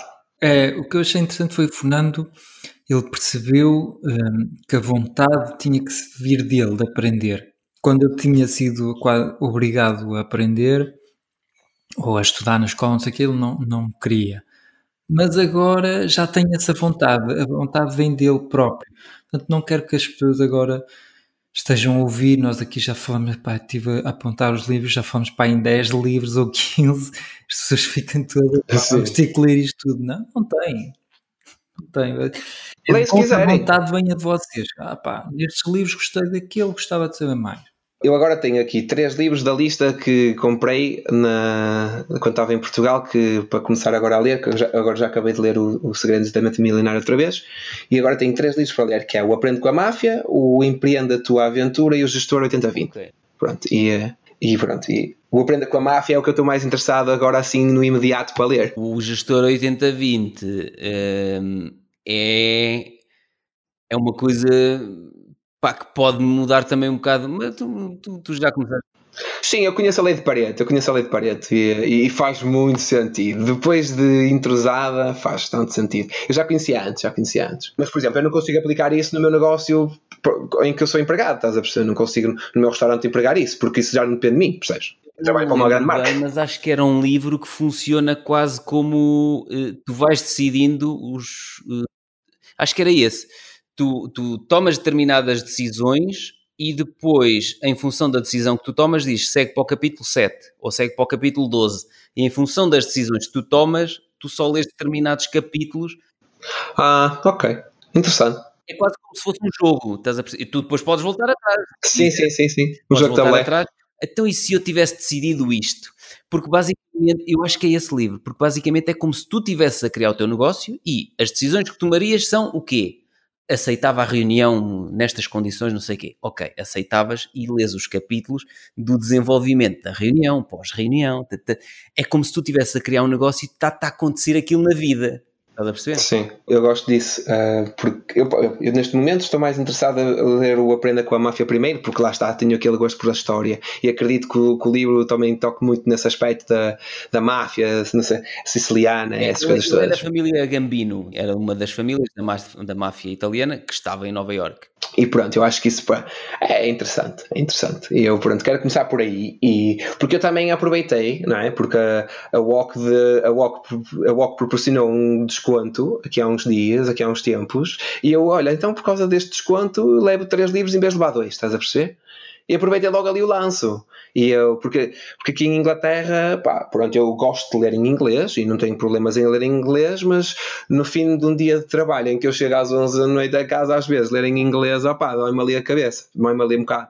Percebes? E se calhar ler em, em português é, é, mais fácil, é mais automático, percebes? Porque depende também da escrita, não é? Porque se for uma escrita muito mais técnica em inglês, tem que considerar muito, muito mais tempo para aquilo, não é? Agora, se for uma, uma escrita mais à vontade, por exemplo, como tu escreves os teus livros, não é? É muito mais fácil de uma pessoa tipo ler, não é? Se eu for ler o Tolkien, por exemplo, se eu for ler Tolkien, assim, às 9, 11 da noite, opa, acho que então, leio uma página, duas e aquilo, opa, amanhã tento outra vez, estás a perceber? Depende, depende do mood, não é? Mas se estiver muito cansado, gosto mais de ler em português nesse aspecto, porque hum, é mais fluida a leitura, estás a perceber? Embora não tenha dificuldade em ler, acaba por ser mais, mais fluida. percebo isso. Uh, nunca chegamos a falar, mas encontrei o livro que o, que o uh, Warren Buffett recomenda a quem quiser. Um, que ele, que ele recomendaria a quem quisesse uh, aprender a investir na bolsa, que é o livro é O Investidor Inteligente, do Benjamin Graham, e estive a ver que o Frederico Santarém também recomendou esse livro no, quando foi entrevistado no, no quando passou no podcast. E esse livro, estive a ver, saiu em 1949 e já tem 71 anos. Portanto, é daqueles tais, tal como o, uh, Como Fazer Amigos. Uh, deve ser um daqueles que, que tem ali os, princípios básicos são verdade de há 60 anos e são verdade hoje, não é? Exatamente, exatamente. Sim. Tenho curiosidade agora em ler uh, esse livro. Eu por acaso também acabei de ler, uh, acabei não, li um livro uh, recomendado pelo Frederico, que foi uh, que é do Tony Robbins, que é o Unshakable, que é Your Guide to Financial Freedom. Eu, eu também estava assim muito interessado por ler livros sobre finanças. Não? Eu gostei. Mas estás a ver, o que é ótimo é que temos todos gostos bastante diferentes. acho que esse livro está um bocado virado pa, para a realidade americana e sentiste Ok, pronto. E achei naquela minha perseguição de toda a gente devia ter acesso a esta informação, acho que não está escrito de forma que toda a gente o consiga perceber.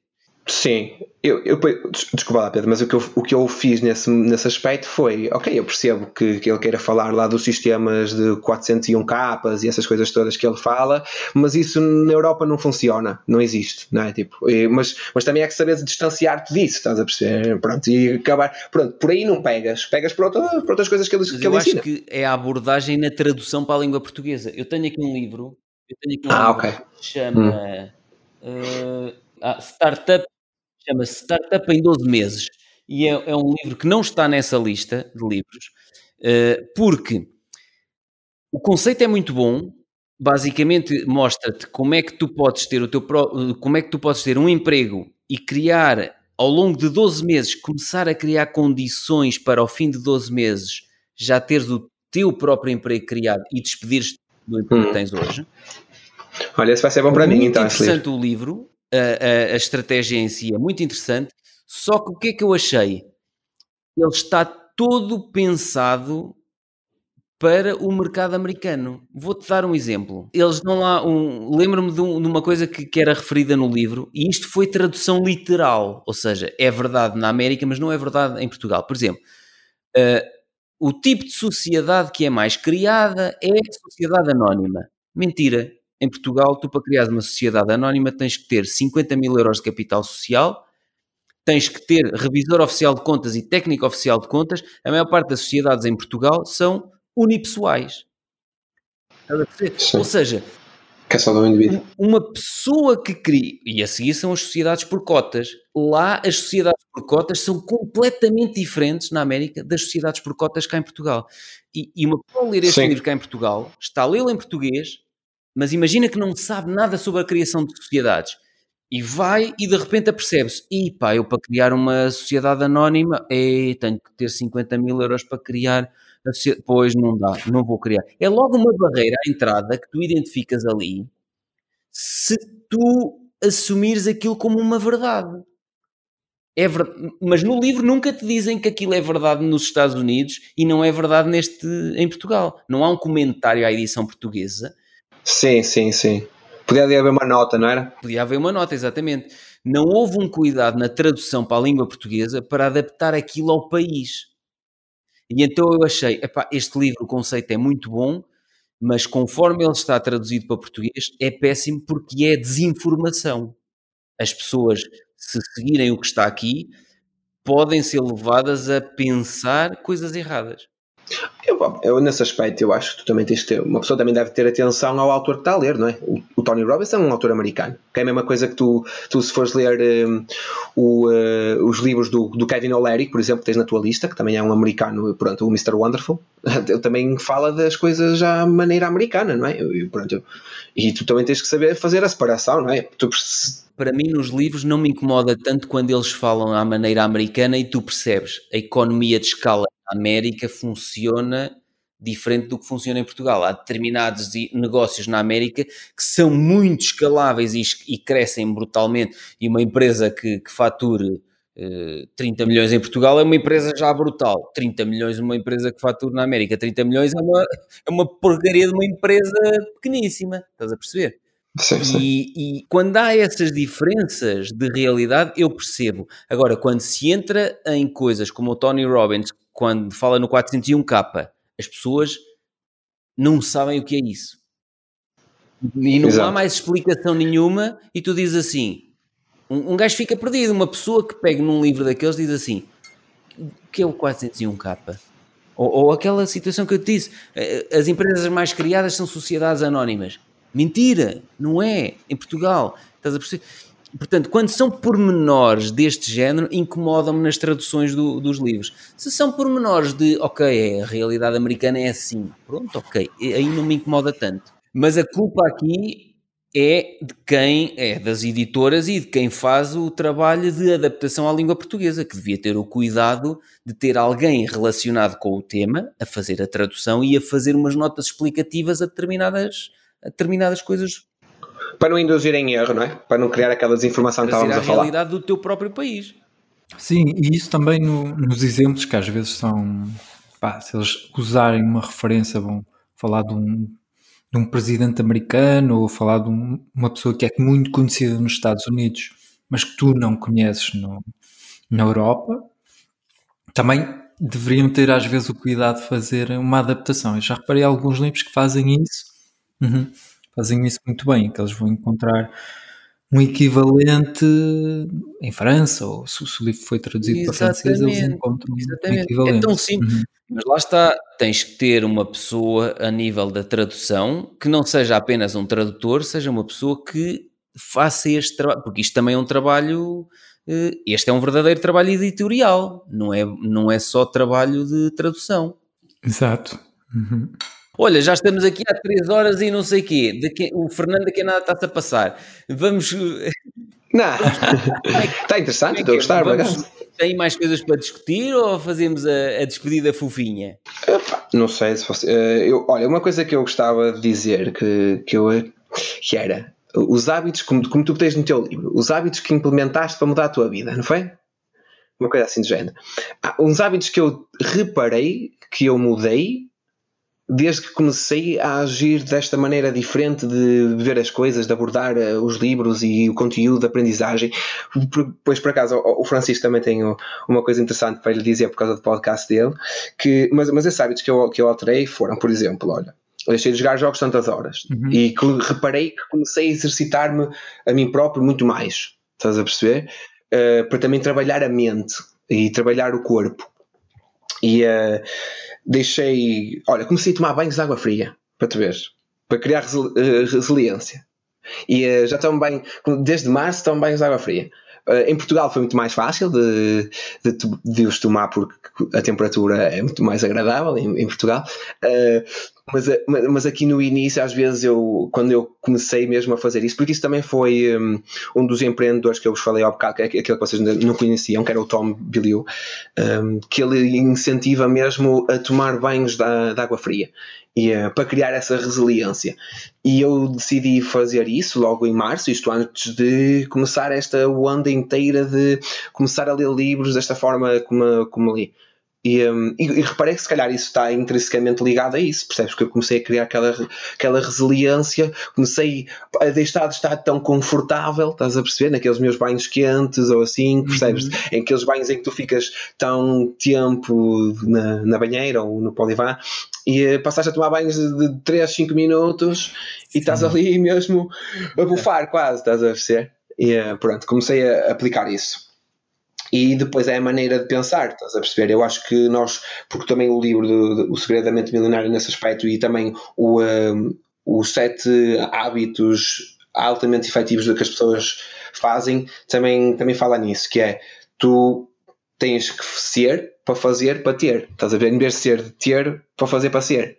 Percebes? Não sei se, se me estou a explicar bem, mas tu tens primeiro fazer algo tens que primeiro ser alguém para fazer alguma coisa, para ter alguma coisa, não ao contrário. Estás a perceber? E aí bate naquilo que eu falei há dias com o Francisco, quando estávamos a discutir se merecemos ou não o dinheiro que ganhamos. E quando eu disse, e se calhar muita gente, isto foi um episódio que ainda não saiu, uh, mas, mas quando divulgarmos este episódio, entretanto já, já divulgámos esse.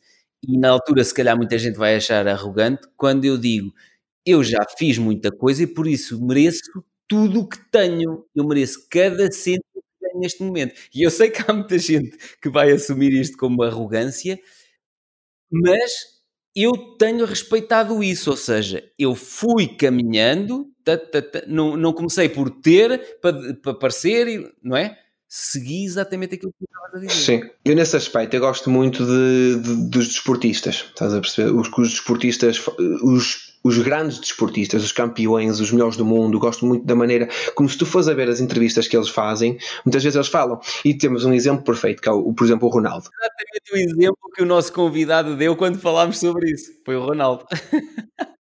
A sério? Olha, pronto, o que eu estou a falar concretamente é, a uma altura que ele deu uma entrevista, na altura ainda estava aqui em Manchester, que tinha o Gary Neville e tinha o Rio Ferdinand ao lado dele, que são dois, dois companheiros de equipa que ele tinha, e, eles, e o entrevistador, não é? o, o jornalista estava-lhe a perguntar quem é que eles achavam que era o melhor do mundo. Estás a perceber? E eles, cada um disse o que ele achava, e o Ronaldo ficou para o fim e ele vira-se e diz: Eu, eu acho que sou eu o melhor do mundo. Estás a perceber? Isto, isto numa altura em que as pessoas, tanto o Rio Ferdinand como o Gary Neville, olham para ele e riem-se na cara dele, estás a perceber? Do género, olha, este para espalho, pensa que é o melhor do mundo, pronto, és bom jogador, mas tem lá calma, estás a perceber?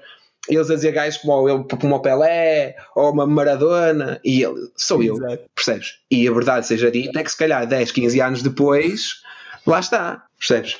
No, tu no YouTube eu, eh, eu posso, depois eu procuro e, e posto aqui o vídeo, mas. Um, mas isso não é o único. Não é o único. Eu, todos os grandes desportistas, eles, se fores a ver porque como eles, falam. Que já percorreram para terem o que têm. Exatamente, porque nada é dado. Estás a perceber? Nada é dado. E tu tens que ir atrás, atrás daquilo que queres tipo, atingir, não é? E ele, é, o, eles falarem assim dá-te logo uma perspectiva de maneira diferente. É, correu mal, pá, vamos treinar mais, amanhã vamos fazer melhor. Estás a perceber? E isso muda muito. Tu, se nós virmos a maior parte das pessoas a falar é ah, estou cheio de problemas e isso não funciona para mim e essas não coisas todas deste, não acreditam, é isso, percebes? E vêm muitos obstáculos em vez de é, percebes? Tu tens que primeiro procurar soluções em vez de problemas, percebes? Se procurares problemas é isso que vais obter. Percebes? É isso que só vais ver. Não é? Vocês, quando criam qualquer tipo de negócio, não é? Vocês podiam arranjar milhões de problemas que, porque aquilo podia não funcionar, não é? Exatamente. Desculpas. E, eh, desculpas, podias, podias arranjar muitas desculpas e podias arranjar uma forma só de fazer aquilo funcionar. E as coisas ou funcionam ou não funcionam, percebes? Mas se te focares naquilo que poderá não, não funcionar, é isso mesmo que vais receber. Francisco, ou Francisco, é? tens de pôr o dedo no ar, senão nós não sabemos o que tu queres falar. Opa, há uma, uma citação em relação a isso, a desculpas. Epá, deixem-me ver se encontro rapidamente. Sim. Que eu adoro. Que basicamente a ideia é ou procuras uma desculpa ou procuras uma solução. Não sei. Deixa-me ver se encontro. Eu tenho normalmente aqui a ponte as citações que eu adoro. o homem das citações. Estás com fome, ó, Pedro? Isto não está na hora. Não, daqui a nada está na hora, tá? Eu, eu daqui a nada digo-vos adeus porque depois vou jantar. A citação é, estou a traduzir francês para português, é aquele que quer fazer mesmo realmente alguma coisa, uh, procura uma forma de o fazer e os outros procuram uh, uma desculpa. E aquele que não quer fazer nada procura uma desculpa. É isso mesmo se tu queres atingir um objetivo, pá, se te focares nos problemas, não é? Não vais atingir o teu objetivo. Se te focares nas soluções, não é? Porque às vezes nós também gostamos muito de fazer uma grande bola de neve, não é? E gostamos de fazer um grande problema. Mas se nós partirmos o problema em poucas coisas, não é? em vários passos, tu acabas por ter vários problemas menores e vais resolvendo um de cada vez. Não é? é à medida como tu fazes, por exemplo, os, os, teus vídeos, não é? tu fazes muitos vídeos, tu fazes, por exemplo, tens aqui se calhar um podcast com, com olha, por exemplo, como fizeste com o Federico, são três episódios, se calhar gravaste tudo de uma vez não é? e partiste em três. E se fizeres isso também com os teus problemas, se calhar é por aí que também consegues perceber os teus obstáculos são mais pequenos. Temos três episódios, mas esses três episódios esse por acaso ainda não está editado, mas por exemplo, um podcast de 3 horas e meia dá 60 vídeos para dentro do meu site. Pronto, olha, é bastante conteúdo. Se for todos os dias partilhado, são 60 dias. Tens ali dois meses de conteúdo por um dia, uma e, tarde. E nós já falámos disto noutros episódios. Eu e o Francisco já gravámos mais episódios do podcast do que necessitamos para divulgar este ano. Isso, isso, dá para perceber quando tu ouves, dá para perceber. Porque vocês tentando manter isto de uma forma intemporal, não é? Vocês também vão dando aquele toque às vezes que é perceptível de perceber que aquilo foi gravado pois, já há algum tempo. Em que altura é que estamos? Pois, pois, pois. Não dá para perceber, localizar concretamente, estás a perceber? Mas tu consegues perceber que aquilo não foi gravado na semana passada, por exemplo, Porque ou há um mês. Eu e o Francisco discutimos isso no início do, do podcast. O Francisco, na altura, até me tinha dito: olha, nós devíamos ter um ou dois episódios na manga para não andarmos a correr se tivermos, pá, nós divulgávamos de 15 em 15 dias, e pá, temos que gravar porque terça-feira vai sair um episódio, estás a perceber? Sim, e andas naquela correria, pá, não tens necessidade. Nós neste momento, eu até te quero propor, ó oh Francisco, vamos passar a partilhar semanalmente o podcast, o que é que dizes? Pá, ali vamos, vamos fazer isso. Pronto. É que nós já temos, é, porque senão vai-nos acontecer uma coisa horrível, que é, vamos ter convidados no, no no podcast que dizemos assim: o convidado grava connosco em julho e depois nós temos que dizer ao convidado: olha, o, o, o seu, o seu um, episódio vai sair dia 15 de dezembro. e a pessoa fica. E ah, daqui a... perto disso. Já, é, que nós temos, é que nós até já estamos a fazer ao contrário, que é os episódios que temos com convidados, estamos a metê-los antes dos episódios que eu tenho gravado sozinho com o Francisco. Que é para. Sim. Uhum. Epá, mas pronto, mas mesmo assim estamos para aí com um mês ou um mês e qualquer coisa de. Mas eu acho que é importante fazer isto, que é eu comecei a desenvolver um estilo de vida e de trabalho muito baseado nisto, que é eu não quero fazer a correr hoje à hora de almoço para lançar à hora de jantar. Estás a ver? Uh, então, no podcast, nós, uh, pá, ainda bem que estamos na mesma filosofia, que é nós não queremos ter que andar a correr a fazer uma coisa qualquer. Ou, olha, então e que tema? Olha, vá, tem que, temos que gravar é um qualquer. Pá, desculpa, estava aqui, porque eu daqui nos meus apontamentos eu apontei aqui vídeo, Ronaldo, Gary Neville, não sei o quê. Estava a pensar, mas como é que o Ronaldo. De onde é que ele traz aquela, essa mentalidade? Que livros é que ele leu? São perguntas que pá, nunca ouvi alguém. Eu provavelmente não deve ter lido nenhum. quando era miúdo, não deve ter lido nenhum livro, que ele propriamente fala disso, que não era muito dado à escola. Porque é aquela coisa que eles criam um plano A e não têm um plano B, percebes? Mas onde é que vem essa mentalidade que ele tem? Eu acredito, não, pá, e, e sou eu a falar, não é? Posso estar completamente errado, não é? Mas eu acredito que, sendo ele o irmão mais novo daquela família, não é? Nascer num condições precárias, isso lhe deu aquele combustível, não é? Oh, que, pode ser diz. um bocado também aquilo que já falámos anteriormente, que é eh, ele à medida que ia tendo uma vitória, ia ganhando autoconfiança para dar o passo seguinte, tal e tal e tal, e a dada altura construiu aquela identidade autoconfiante. Claro, é, foi ambicioso, não é? Porque é, é, o que é bom nos campeões é que eles pensam assim: hoje conquistei isto, amanhã vou traçar um objetivo novo maior, percebes? Enquanto que a maior parte das pessoas estagna ali e diz: olha, atingi isto, já não quero mais. Olha, esquece a maior parte das pessoas, quero isto, alcance então vou traçar o objetivo seguinte, maior. Alcanças, então vou traçar outro a seguir. E a dada altura, como tu já alcançaste tanta coisa, tu já tens uma autoconfiança tão bem trabalhada que é do género, ok, eu já passei por outras situações complicadas e, portanto, ultrapassei-as e superei-as. E, portanto, cada vez acreditas mais em ti próprio. E eu acho que isso tem um poder brutal. Brutal, brutal. Porque, porque ele, ele, diz isso noutras entrevistas também, que é eu confio em mim, percebes? Eu acredito em mim próprio. E, e depois é aquela coisa de se eu falhar, está tudo bem, porque não vai morrer ninguém, percebes? São riscos controlados que eu tomo, percebes? Pá, e nós vimos isso por, por, Portugal também na altura, quando ganhámos o europeu. Houve aquela situação que o, que o João Moutinho não queria bater o penalti e ele foi lá buscá-lo. Olha, isso ele foi mesmo. Se nós falhares, olha, pimba, que se lixe, não é? E é mesmo assim, é, é a maneira de pensar dele. É, se, olha, se falhar, vamos embora. Pronto, fazemos melhor para a próxima. É só futebol. Exatamente, opa, não está ninguém, não, não, obviamente, não há um erro como se um médico estar ali a, a, fazer uma operação e aquilo, olha, se falhares, olha, o gajo morre. Estás a ver? Não é uma é coisa pior. assim, percebes? Exatamente, há ali limites, não é? Que estão estabelecidos. Mas eu gosto disso porque eles estabelecem objetivos, não é? Alcançam um objetivo, traçam um objetivo novo uhum. e com, porque só assim é que eu consigo compreender que ele com 35 ou 36 anos já anda aqui há tanto tempo àquele alto nível, percebes? Porque é impossível. Quantos, quantos tu não vês que fazem, atingem o topo, o pico e depois não se conseguem manter lá, porque não têm aquela mentalidade. E ele consegue reinventar-se, não é? E tu tens exemplos do Ronaldo, ou como exemplo no basquetebol tinhas o Michael Jordan, o Kobe Bryant, estás a perceber? Que são atletas com esse tipo de mentalidade, estás a perceber? Que fantástico, incrível, percebes? E nós só temos é que aprender com eles porque eles dão-nos a oportunidade de aprender, percebes? Com, com, com, com, esse, com esse palavreado, com a maneira como eles comunicam nas entrevistas e tu consegues perceber o tipo de mentalidade que vai ali dentro. E isso, ó Francisco, em relação àquilo que estava a dizer aos livros, opa, tu consegues com um bom coach ou consegues com. Pá, se tiveres um bom coach que te ajuda a ir alcançando cada vez mais coisas, pá, eh, tu depois chegas àquilo que eu, que eu estava a dizer, que era a determinada altura tens um nível de autoconfiança tão bem trabalhado que tu, pá, basicamente aquilo já faz parte de ti, de, já é, é a tua identidade. É isso. Olha, eu dou-te, por exemplo, o meu exemplo quando eu vim para a Inglaterra. Eu, quando comecei a trabalhar, eu achava que o meu trabalho era difícil. Estás a perceber? Eu vim para cá servir às mesas, né? E eu achava que o meu trabalho era difícil. Ao longo do tempo, hoje em dia, eu acho que o meu trabalho é fácil. Mas o meu trabalho mudou? Uhum. Não, fui eu que mudei. Estás a perceber?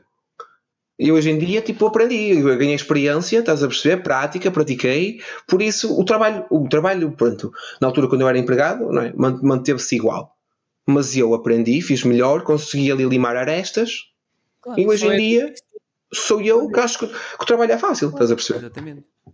Outra coisa que eu, uh, olha, gostei muito de ouvir no teu podcast, ao, ao Francisco, que foi uma vez, tiveste lá uma, uma, uma rapariga que por acaso marcou-me, surpreendeu-me o quanto ela disse que gastava em investimentos pessoais tipo, nela própria. Mas na ordem dos milhares de euros, ah, foi mas, mas largos milhares. Sandra, Sandra. Eu, eu não, não, sei precisar o nome, mas eu, que, pá, eu, eu na altura, e quando eu, quando eu ouvi esse episódio, eu estava no, na fase primórdia de dizer: yeah, vou investir algum dinheiro todos os meses para, na minha aprendizagem pessoal, pronto, no que eu quiser seja fazer curso online, seja em livros, seja.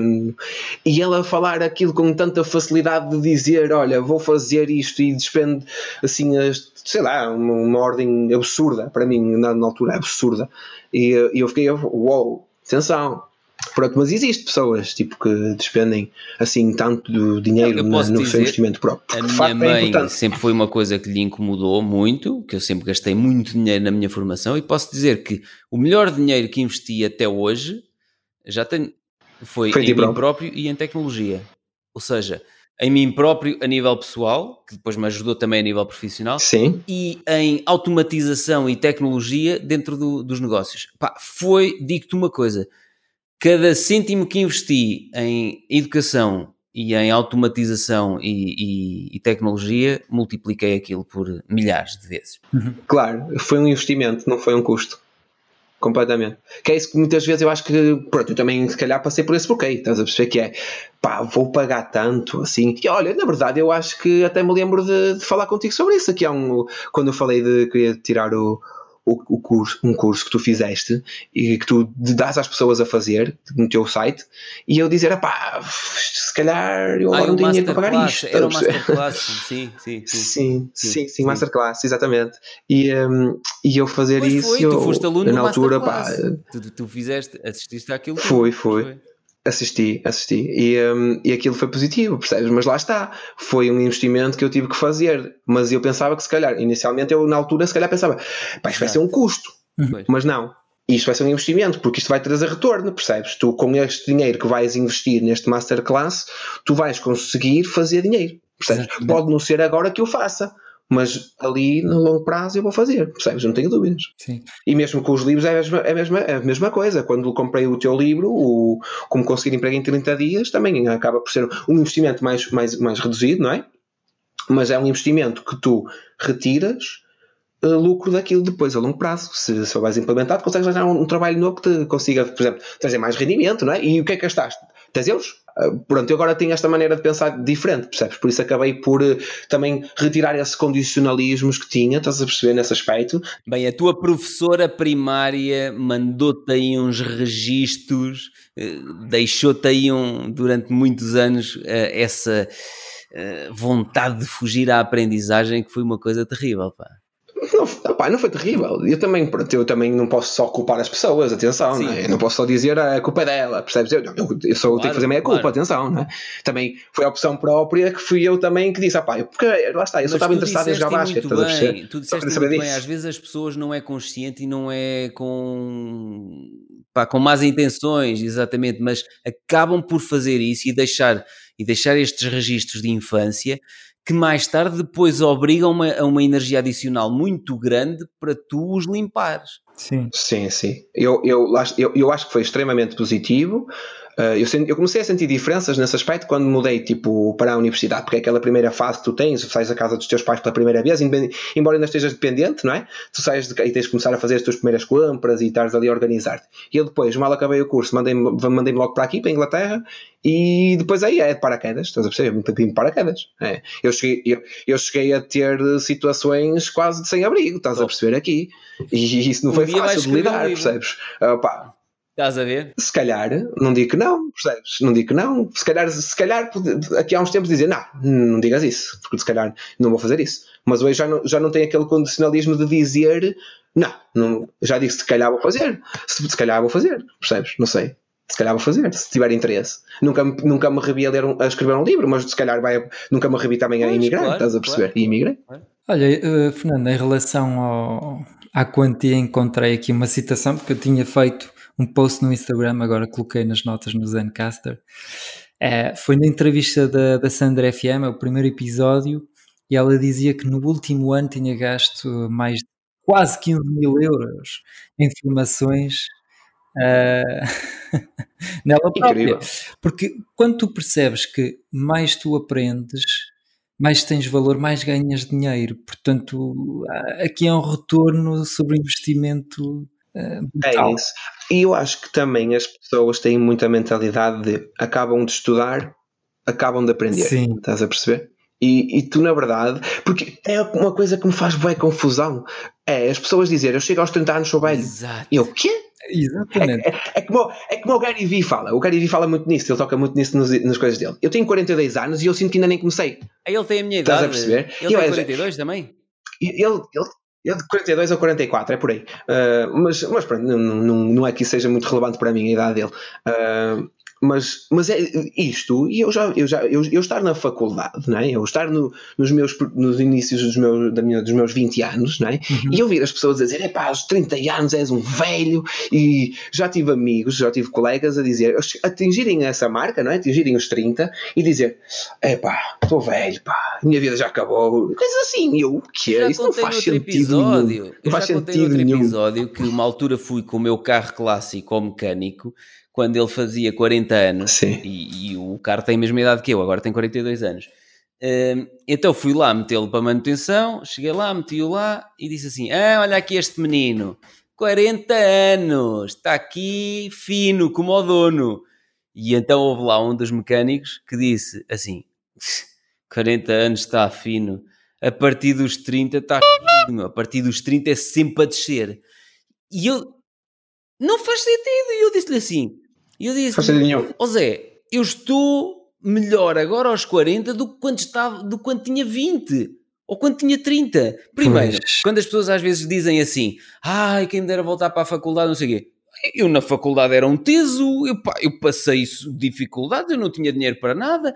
Quem me dera voltar à faculdade, que eu adoro a vida que eu tenho agora, tenho a liberdade para fazer o que quiser, com quem, com quem, fizer, com quem quiser. Pá, felizmente não me falta dinheiro. Pá, desculpa lá, e por muito que muita gente fique chocada quando eu digo estas coisas assim, epá, não tenho saudades nenhumas da, da minha vida de quando era adolescente e quando era. Nem pensar. E eu também não gosto quando eles dizem que vão, são os melhores anos da tua vida. Os 20 e tal são os melhores anos, dos 18 aos 25 são os melhores anos da tua vida. Eu, eu acredito que os meus ainda nem chegaram. Exatamente. Mas lá está, as pessoas que dizem isto estão-se a condicionar elas próprias a pensar assim, não é? As pessoas que dizem isso deviam ler o livro Fartos de Tudo aos 30 e tal, porque se calhar seguiram o percurso que a família queria, que a sociedade queria, entretanto tiveram, eh, compraram casa e carro, tiveram o primeiro filho. Pronto, e assim, se calhar eu sou feliz com a vida que tenho porque eu não segui esse percurso. Exato, mas lá, lá está. O, o, o, Francisco também já falou disso no, no, no, podcast dele, sobre os gatilhos da coerência, não é? Uhum. Em que tu tens que ser coerente com aquilo que tu dizes. Se tu dizes que já vais estar todo, todo arrebentado aos 30, tu de facto vais trabalhar para estar arrebentado aos 30, estás a perceber? Não é? Tu tens que ser, tu, tu, vais tentar ser coerente com aquilo que estás a, a, dizer, não é? Para provar a ti próprio que tens razão, digamos, não é? Os negativistas têm sempre razão. É, são os gajos que mais acertam. É verdade, mas são os, menos, são os gajos que menos, que menos, que menos conseguem executar. Ah, também. os menos felizes, é? diz Francisco. Pá, o que eu ia dizer pá, é que nós somos a forma como olhamos para as coisas, como, como decidimos encarar as coisas. O Ronaldo olhava para si e achava que era muito bom.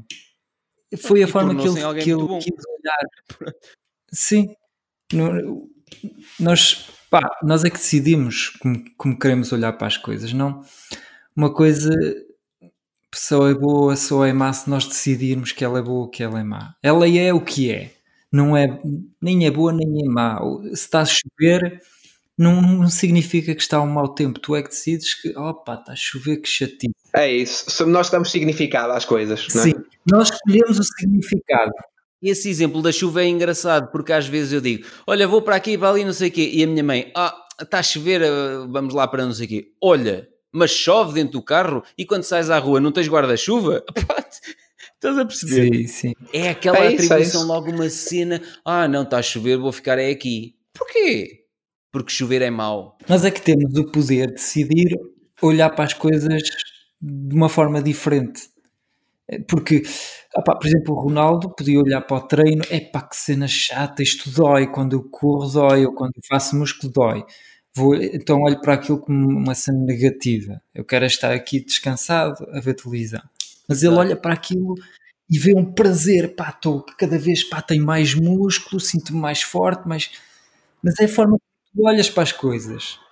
Tu, tu tens o poder, poder está, está na tua cabeça, tu é que tens que decidir. A partir do momento que o Zé diz a partir dos 30 anos é sempre a descer, como diz o Fernando e muito bem, ele vai chegar aos 30 e vai confirmar aquilo que ele, que ele acredita. Ele aos 30 está todo estourado. Exatamente, mas isso só acontece porque ele decidiu que ia acontecer assim. Exatamente. assim. Mas se ele decidir de outra forma, acontece ele tem, ele tem que comprovar consigo próprio que ele está, está correto. É? Ele tem que comprovar.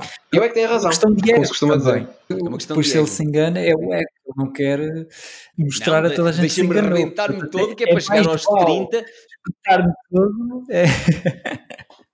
Isso a mim, por acaso, quando me aconteceu, fez-me bastante confusão. Bastante. Já fui para aí há dois ou três anos, eu, eu na altura tinha para aí 25 e uh, a pessoa que me falou disso foi por acaso numa reunião de amigos né, em Coimbra. Eu fui de férias e, na altura, na, na, queima das fitas, nós costumamos reunir-nos porque muitos de nós já estamos tipo no estrangeiro e aproveitámos essa semana para, para nos revermos. E, um, e um colega que era de uns anos acima do, do meu estava lá a dizer isso e eu, foda mas o gajo triste, triste com ele. E, oh, uma, uma coisa incrível. olhar Mas ele está triste. Olha, deixa-me tentar aqui na minha bola de cristal adivinhar. Espera aí. Ele está triste com o percurso que decidiu seguir para a vida dele. É hum. isto. Hum. Mas basicamente, tal como o Craig Stanland, ou não sei o quê, do que falámos do livro uh, da Blank Canva, decidiu a determinada altura, quando saiu da prisão, está na altura de eu reescrever o que vai ser a minha vida a partir de agora. Que quem está lá em casa, eu gostava que pensasse nisto e dissesse assim: independentemente do que eu fiz e de estar farto ou não estar farto, neste ponto da minha vida, eu tenho a capacidade para reescrever o que vai ser a minha vida a partir daqui. Pá, se estou casado com uma pessoa que eu já não suporto, amanhã vou-me divorciar. Ponto. Ah, e os filhos não sei o quê. Os filhos crescem. Os filhos sofrem mais com esta relação de merda que vocês têm neste momento do que se vocês se separarem. Ponto. Ah, eu tenho dívidas. Vendo o carro, vendo a casa e vai viver para uma cena alugada. Está nas mãos de cada um decidir a partir da manhã não tem que ser o que foi até aqui. É uhum. É só isto que eu tenho a dizer. Não, somos nós que decidimos. Eu acho que não, eu acredito nisso. Eu acredito que somos nós que decidimos que rumo é que tomamos, não é? Não, isso de, de estar tudo predestinado, não acredito bem. É, e, que, e somos nós que decidimos como é que queremos olhar para as coisas. Exatamente. Para tudo. Mas eu gosto, eu, eu gosto de ir mais além, que é pedir às pessoas para agir. Eh, é muito bonito aquilo que estamos a dizer e as pessoas vão perceber e não sei o quê. Mas é, algumas é delas vão estar numa situação de é, eles, eles é que têm razão, eles é que têm razão, mas tu não vais fazer uma merda, amanhã vai ser outra vez igual. Não, e eu estou a dizer ao contrário. Não. Se estás farto desse casamento, amanhã vais pedir o divórcio. E até vais fazer melhor, vais pedi-lo hoje Ponto. Se estás farto do emprego, amanhã vais-te despedir. Eu acho que tocaste num ponto importante, porque é, é do género. Nós falar é fácil, não é? Falar é fácil, qualquer um fala, qualquer um diz o que quiser. Agora, executar tem uma história completamente diferente. E eu, eu, eu, também estou a dizer, estou aqui a falar, eu também não tenho o meu negócio, atenção, não criei nada. Mas não criei criar. nada, na verdade. Não é? Mas, eh, mas vou criar, percebes? Eu tenho a certeza que vou, posso falhar, posso correr bem, mas eu ao menos tentei, percebes? E, e isso aí ninguém tira. Percebes? É, é, do género, mas também já passei por essa fase de oh, pá, isso é para os outros, estás a perceber? Não é para mim. Não, mas és tu que dás a volta à situação. Atenção, não é? Se tu puseres a culpa nos outros, tu nunca te podes olhar para, ti, para ti próprio e dizer não, sou eu que tenho que mudar, percebes? Que é isso que muita gente faz, percebes? Não é? E tu, é isso é a mesma coisa no desporto. Ah, os outros são melhores do que eu. Não, tu é que tens de trabalhar mais, se calhar, estás a perceber, para seres melhor. Não é? Em vez, em vez de culpar os outros, culpa-te a ti, treina mais, treina mais arduamente, dedica-te mais, percebes? Eu quando queria, eu quando queria jogar, tipo, por exemplo, a, a titular, o que é que eu fazia? Eu cheguei a uma altura em que eu não tinha lugar na, na minha equipa. E o que é que eu fiz? Eu, eu jogava sozinho. Eu ia, tipo, horas a fim, jogar sozinho. Percebes? Tipo, para, para conseguir melhorar a minha técnica, para conseguir fazer coisas que antes não conseguia, se calhar, estás a perceber? Para depois, quando chegasse aos treinos, né? que é que me dizem os, os melhores? Que é, eles já treinaram, se calhar, tipo, 100 horas e eu já treinei Exato. 200, percebes? E com isso tu não consegues competir. Exato. Tu podes conseguir competir quando tens tipo vantagem, não é? E durante uns anos tu estás a crescer, tens, há miúdos que crescem mais rápido que outros, não é? Tipo, tu és capaz de, por exemplo, aos 12 anos ter um metro e meio e já estar a jogar com miúdos com 1,80m, estás a perceber? E ok que isso cria a sua desvantagem, mas as pessoas crescem, percebes? Eu hoje em dia tenho 1,86m, não é? Na altura tinha 1,50m. Percebes? E, e tu depois é que apanhas esses gajos muito mais facilmente, percebes? Porque eles não se dedicaram, Percebes? E tu dedicaste, tu, tu empenhaste, tu fizeste por isso, e isso já ninguém te tira, percebes? Enquanto que os outros, opa, usaram as suas forças naturais, não é? As suas valências naturais, bem, mas depois isso só, só te leva até certo o ponto, é percebes? Talento, é. Exatamente. Pronto, eu, eu, eu neste momento estou focado nisso também, na, na execução. Acho que é importantíssimo no meu projeto pessoal, naquilo que eu estou a, a, desenhar que quero fazer, pensar, limar arestas para depois poder executar e decidir bem o que é que eu quero fazer, para também não dar aquele passo em falso. Estás a perceber? Ok, mas também não quero passar hum, de como anos, não é? Pensar nisso, Exato. para depois, opa, se não chegar aqui, chegar aqui alguém, faz o que eu queria fazer, já desapareceu, não, depois faz outra coisa qualquer melhor, e ainda estou a pensar. Quando o pessoal passa anos a tentar e nunca faz, e quando vem alguém e faz, sabes depois qual é a alegria dessas pessoas? Eu tive essa ideia há 15 hum. anos atrás Pois é, pois é, é verdade. É, é verdade. Eu, eu falei sobre isso, é. eu disse isso uma vez. Olha, e isso serve para quê?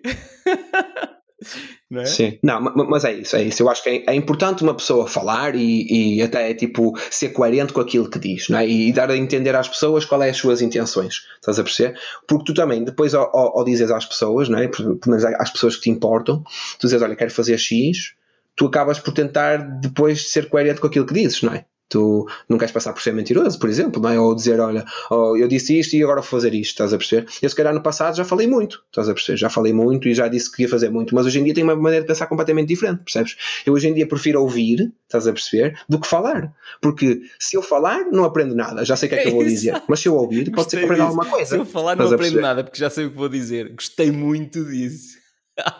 Mas eu até há pouco tempo pensava muito assim, percebes? Eu tinha amigos meus que falam muito, olha, hoje dizem que vão fazer isto, amanhã dizem que vão fazer outra coisa. Eu também, se calhar, já fui assim, percebes?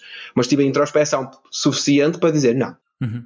Não é assim que eu devo agir, estás a perceber? Tem que ser coerente, porque às vezes as pessoas também esperam, imagina, vão lançar um negócio de sucesso, esperam três meses. Exato. Aquilo não dá em nada. Exato. Vou desistir. Estás a perceber? Porque se calhar aquilo, pá, organicamente não vai crescer tão, tão rápido. Tens que esperar, tens que continuar a fazer, estás a perceber? Que é isso, eu neste momento, pá, eu não quero mudar drasticamente naquilo que estou a fazer. Estou focado então, olha, em ler livros, em ver coisas na internet. Startup em 12 meses. Vou escrever aqui, espera aí.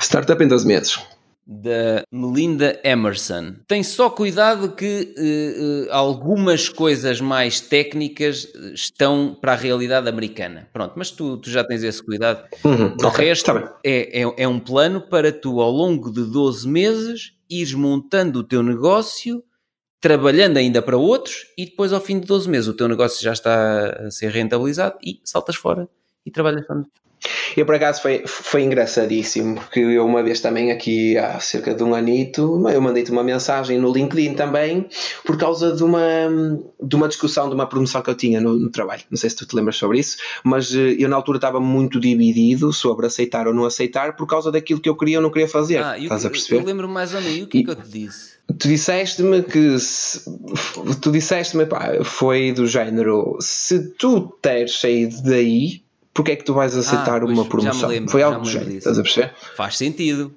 Ó oh, oh, Francisco, faz sentido ou não faz? Tu tens sempre eh, respostas muito provocadoras. Não, por, opa, e ele, ele, ficou a pensar, ele ficou a pensar sobre isto. Foi ou não foi, Fernando? Claro, eu estava a brincar. Foi, foi, foi. E eu, imagino, atenção, atenção. O que tu, eu, eu por acaso tenho aqui a mensagem agora. E o que tu me disseste foi: tu já sabes o que é que queres fazer a curto prazo. E por isso não deves aceitar essa oportunidade. Porque vais estar a adiar a mudança profissional que queres fazer. Pronto. Foi o que tu me disseste.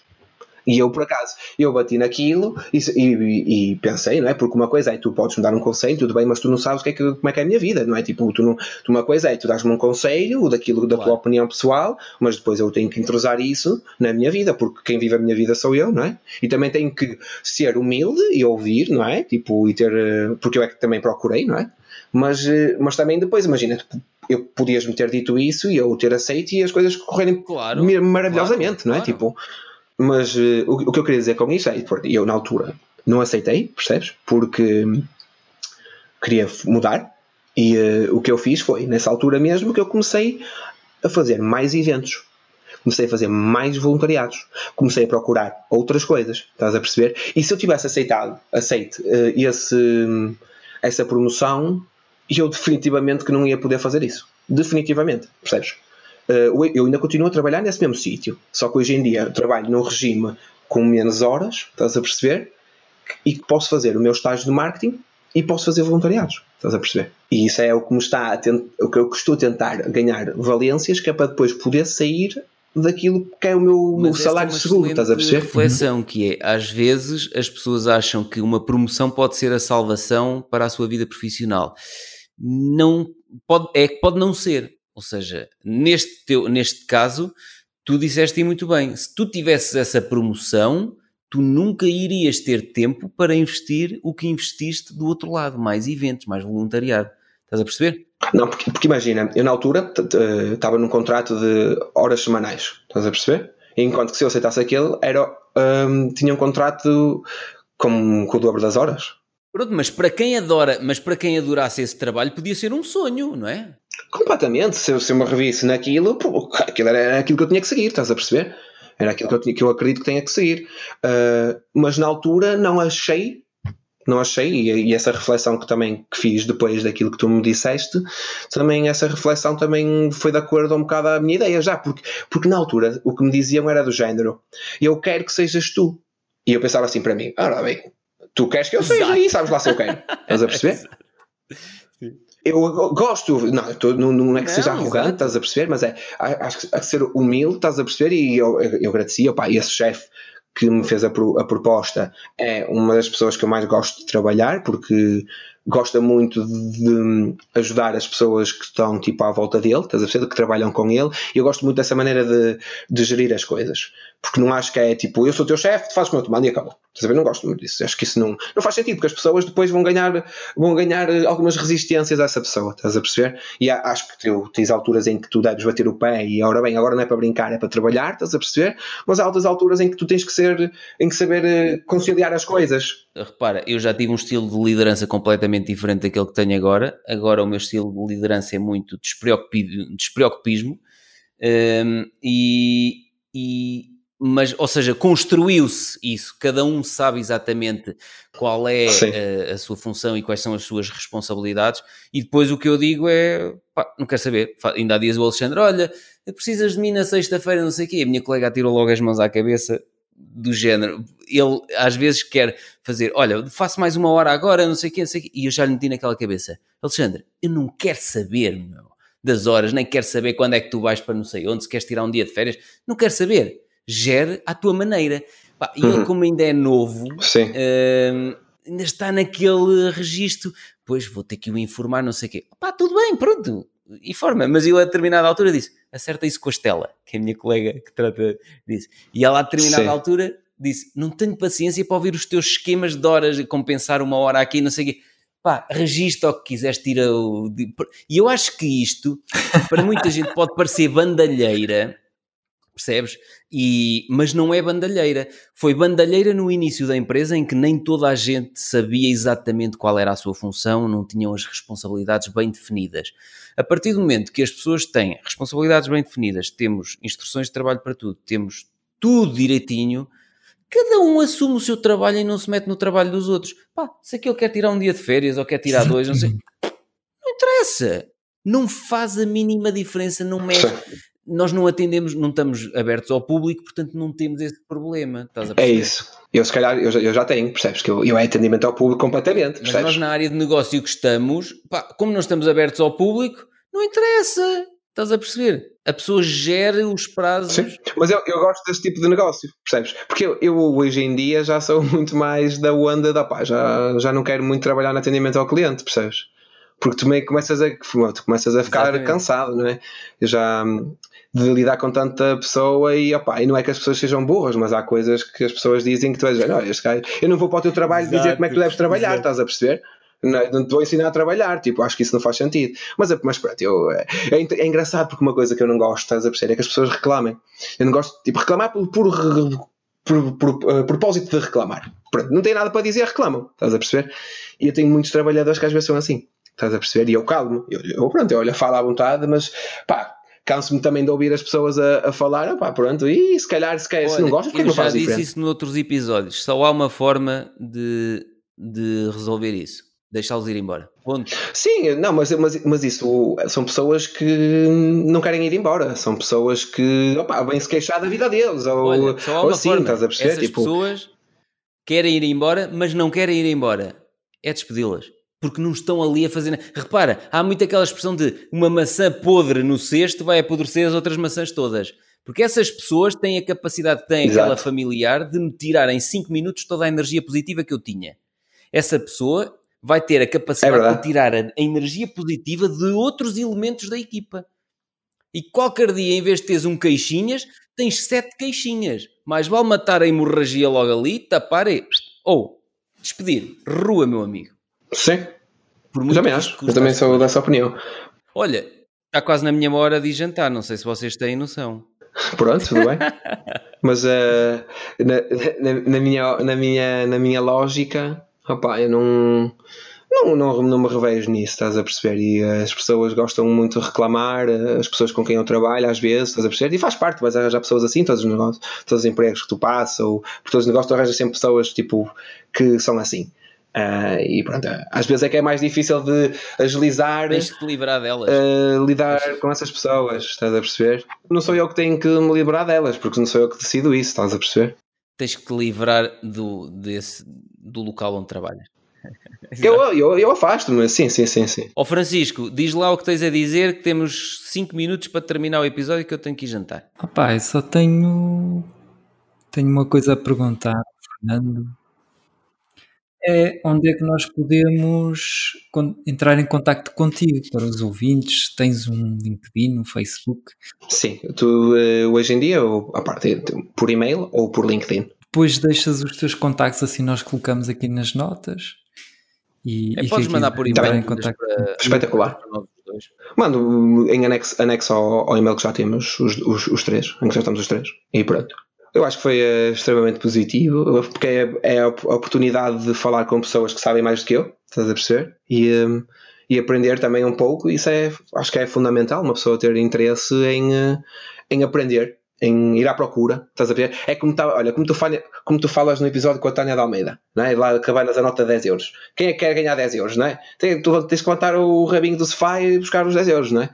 Percebes? É um bocado, é um bocado assim, percebes? E, e, era, e era assim, eu antigamente se calhar também me, também me, também ficava mais confortável, estás a ver? Também me deixava ficar mais relaxado, é pá, quero fazer diferente, mas não vou à procura. Não, agora não, agora eu vou à procura. É sim, E essa mudança, essa mudança veio, pronto, acho que pronto, nesse aspecto a quarentena foi, foi espetacular para mim. É, ganhaste coragem de, de te meter agora nas coisas. Isso é muito bom. Porque lá está, é como eu, como eu, como eu escrevi na carta. Eu antes, se calhar, não tinha tanto interesse em aprender, estás uhum. a perceber? Ou, porque eu, se calhar, até gostava daquilo, estás a perceber? Imagina, eu até, se calhar, gosto de, digamos, de marketing, mas nunca foi aquela coisa de, epá, vou comprar um livro de marketing para ler, estás a perceber? E agora, não, agora é, olha, pá, vou Pronto, agora, agora também quando voltar ao trabalho, ao, ao trabalho vou ter, que me, vou ter que me adaptar não é? à, àquela realidade outra vez e conseguir conciliar as coisas, mas, mas acredito que, que é uma coisa que aconteça naturalmente, percebes? Porque tu é aquela coisa, tu não vês ler um livro como uma obrigação, tu vês, vês, tu vês ler um livro como uma coisa que tu gostas de fazer, estás a perceber? É como tu jogas um jogo de computador, tu não jogas aquilo por obrigação, tu jogas aquilo porque tu queres, estás a perceber? Eu leio um livro porque eu quero, e se eu quero eu vou retirar proveito, estás a perceber? É? Quando tu revês que não retiras proveito, é que tu dizes, é que tu fazes ali o, o metes a mão à consciência e dizes, não, peraí, atenção, não é? Acho que, é, acho que é assim. Eu fiz isso com os jogos. Estás a perceber? Eu, quando, foi quando eu meti a mão à consciência e disse: não, isto. Mas por muito que as pessoas me avisassem, eu não queria mudar. Porque lá está, a mudança tem que partir de dentro, não pode partir de fora. Porque tu de fora vais rejeitar, estás a perceber? Se partir de dentro, vai ser muito mais duradoura. E acho que consegues depois. Lá está, é como uma bola de neve Tu começas assim e que se não parares nunca sabes onde é que vais parar. E temos aqui, uh, para terminar o episódio, as grandes lições do coach Fernando P Pedro Monteiro, diretamente de Manchester. Olha, esta, a conversa, isto já vai... 4 horas! Tu és louco, se calhar ao Francisco vamos ter que partir isto em mais do que um episódio. Já viste a sorte de vez, Fernando? Vai estar em dois episódios. Exatamente. Do, do Espetacular. Não, não, não. Atenção, vou estar, para, vou estar em dois para já, porque o Pedro já combinou que quando eu começar o meu projeto, Exatamente. depois fazemos outro. nós aqui, nós estamos, tens sempre a porta e a janela aberta para voltar. E portanto, mesmo que não seja já com o novo projeto, quando estiveres a meio caminho de criar um novo projeto, voltas a gravar outro episódio connosco. Não, mas eu, eu, eu gosto porque é sempre aquela. Hum, tu consegues sempre depois discutir com outros empreendedores, não é? E uh, isso é extremamente positivo. Percebes? Porque eu, se calhar, até posso falar com outras pessoas que não têm o mínimo interesse por empreendedorismo. E, obviamente, aquilo que consegues retirar daí é muito menor do que uma conversa que estávamos aqui há 4 horas a ter. Estás a perceber? É, e a de questão é o facto de ser despreocupado e o facto de não ter limite de tempo. O único limite de tempo é quando está a entrar na minha hora de jantar, acabou. Pronto, aí já, já vai entrar em conflito com a minha agenda e aí acabou. Mas, mas de facto, se tivéssemos que fazer isto em meia hora, opa, ia ser um desafio e se calhar íamos conseguir cumprir, mas acho que não o conseguiríamos uhum. fazer de forma tão despreocupada e acho que se ia perder algum do encanto. Calma que vamos fazer a saída fofinha. Sim, fofinha, sim, eu, tô, ah, sei, então eu sei, eu estou à espera. lá. Fernando, muito obrigado, foi um prazer. Uh, muito interessante, falamos de tantos livros e se calhar vou escolher aqui um para, para ler. Um, e portanto, voltamos em breve. Quando tiveres o teu projeto em andamento, voltamos a falar. Muito obrigado. Pronto, eu despeço-me agora também com uma vozinha assim muito sexy, uh, seguindo o, o, lema do Francisco. Vou-vos recomendar um livro que a mim me marcou muito, que fez-me alavancar muito o meu pensamento, que foi o Tao of Wu do RZA. Um abraço e cumprimentos a toda a gente. Fica do meu lado, Fernando, obrigado pela tua presença. Foi um prazer conhecer-te quase presencialmente e pela primeira, pela primeira vez acho que encontramos um, um, um, um ouvinte, e neste caso convidado, que fala mais do que eu. Portanto, estás de parabéns, conseguiste Espetacular, hein? atenção, e, e não, não, se esqueçam que eu quando vi, prime... quando vi o e-mail pela primeira vez foi aquela cena vou, do não, não, não, não, vou, mas não se calou durante 4 horas, eu acho uma piada. Isso é positivo, é, é bom, é bom. Sim. Eu também nunca tinha gravado um podcast, é sempre uma experiência nova e só por aí já é, já é bom. Exatamente, qualquer dia ele faz o podcast sobre jogos.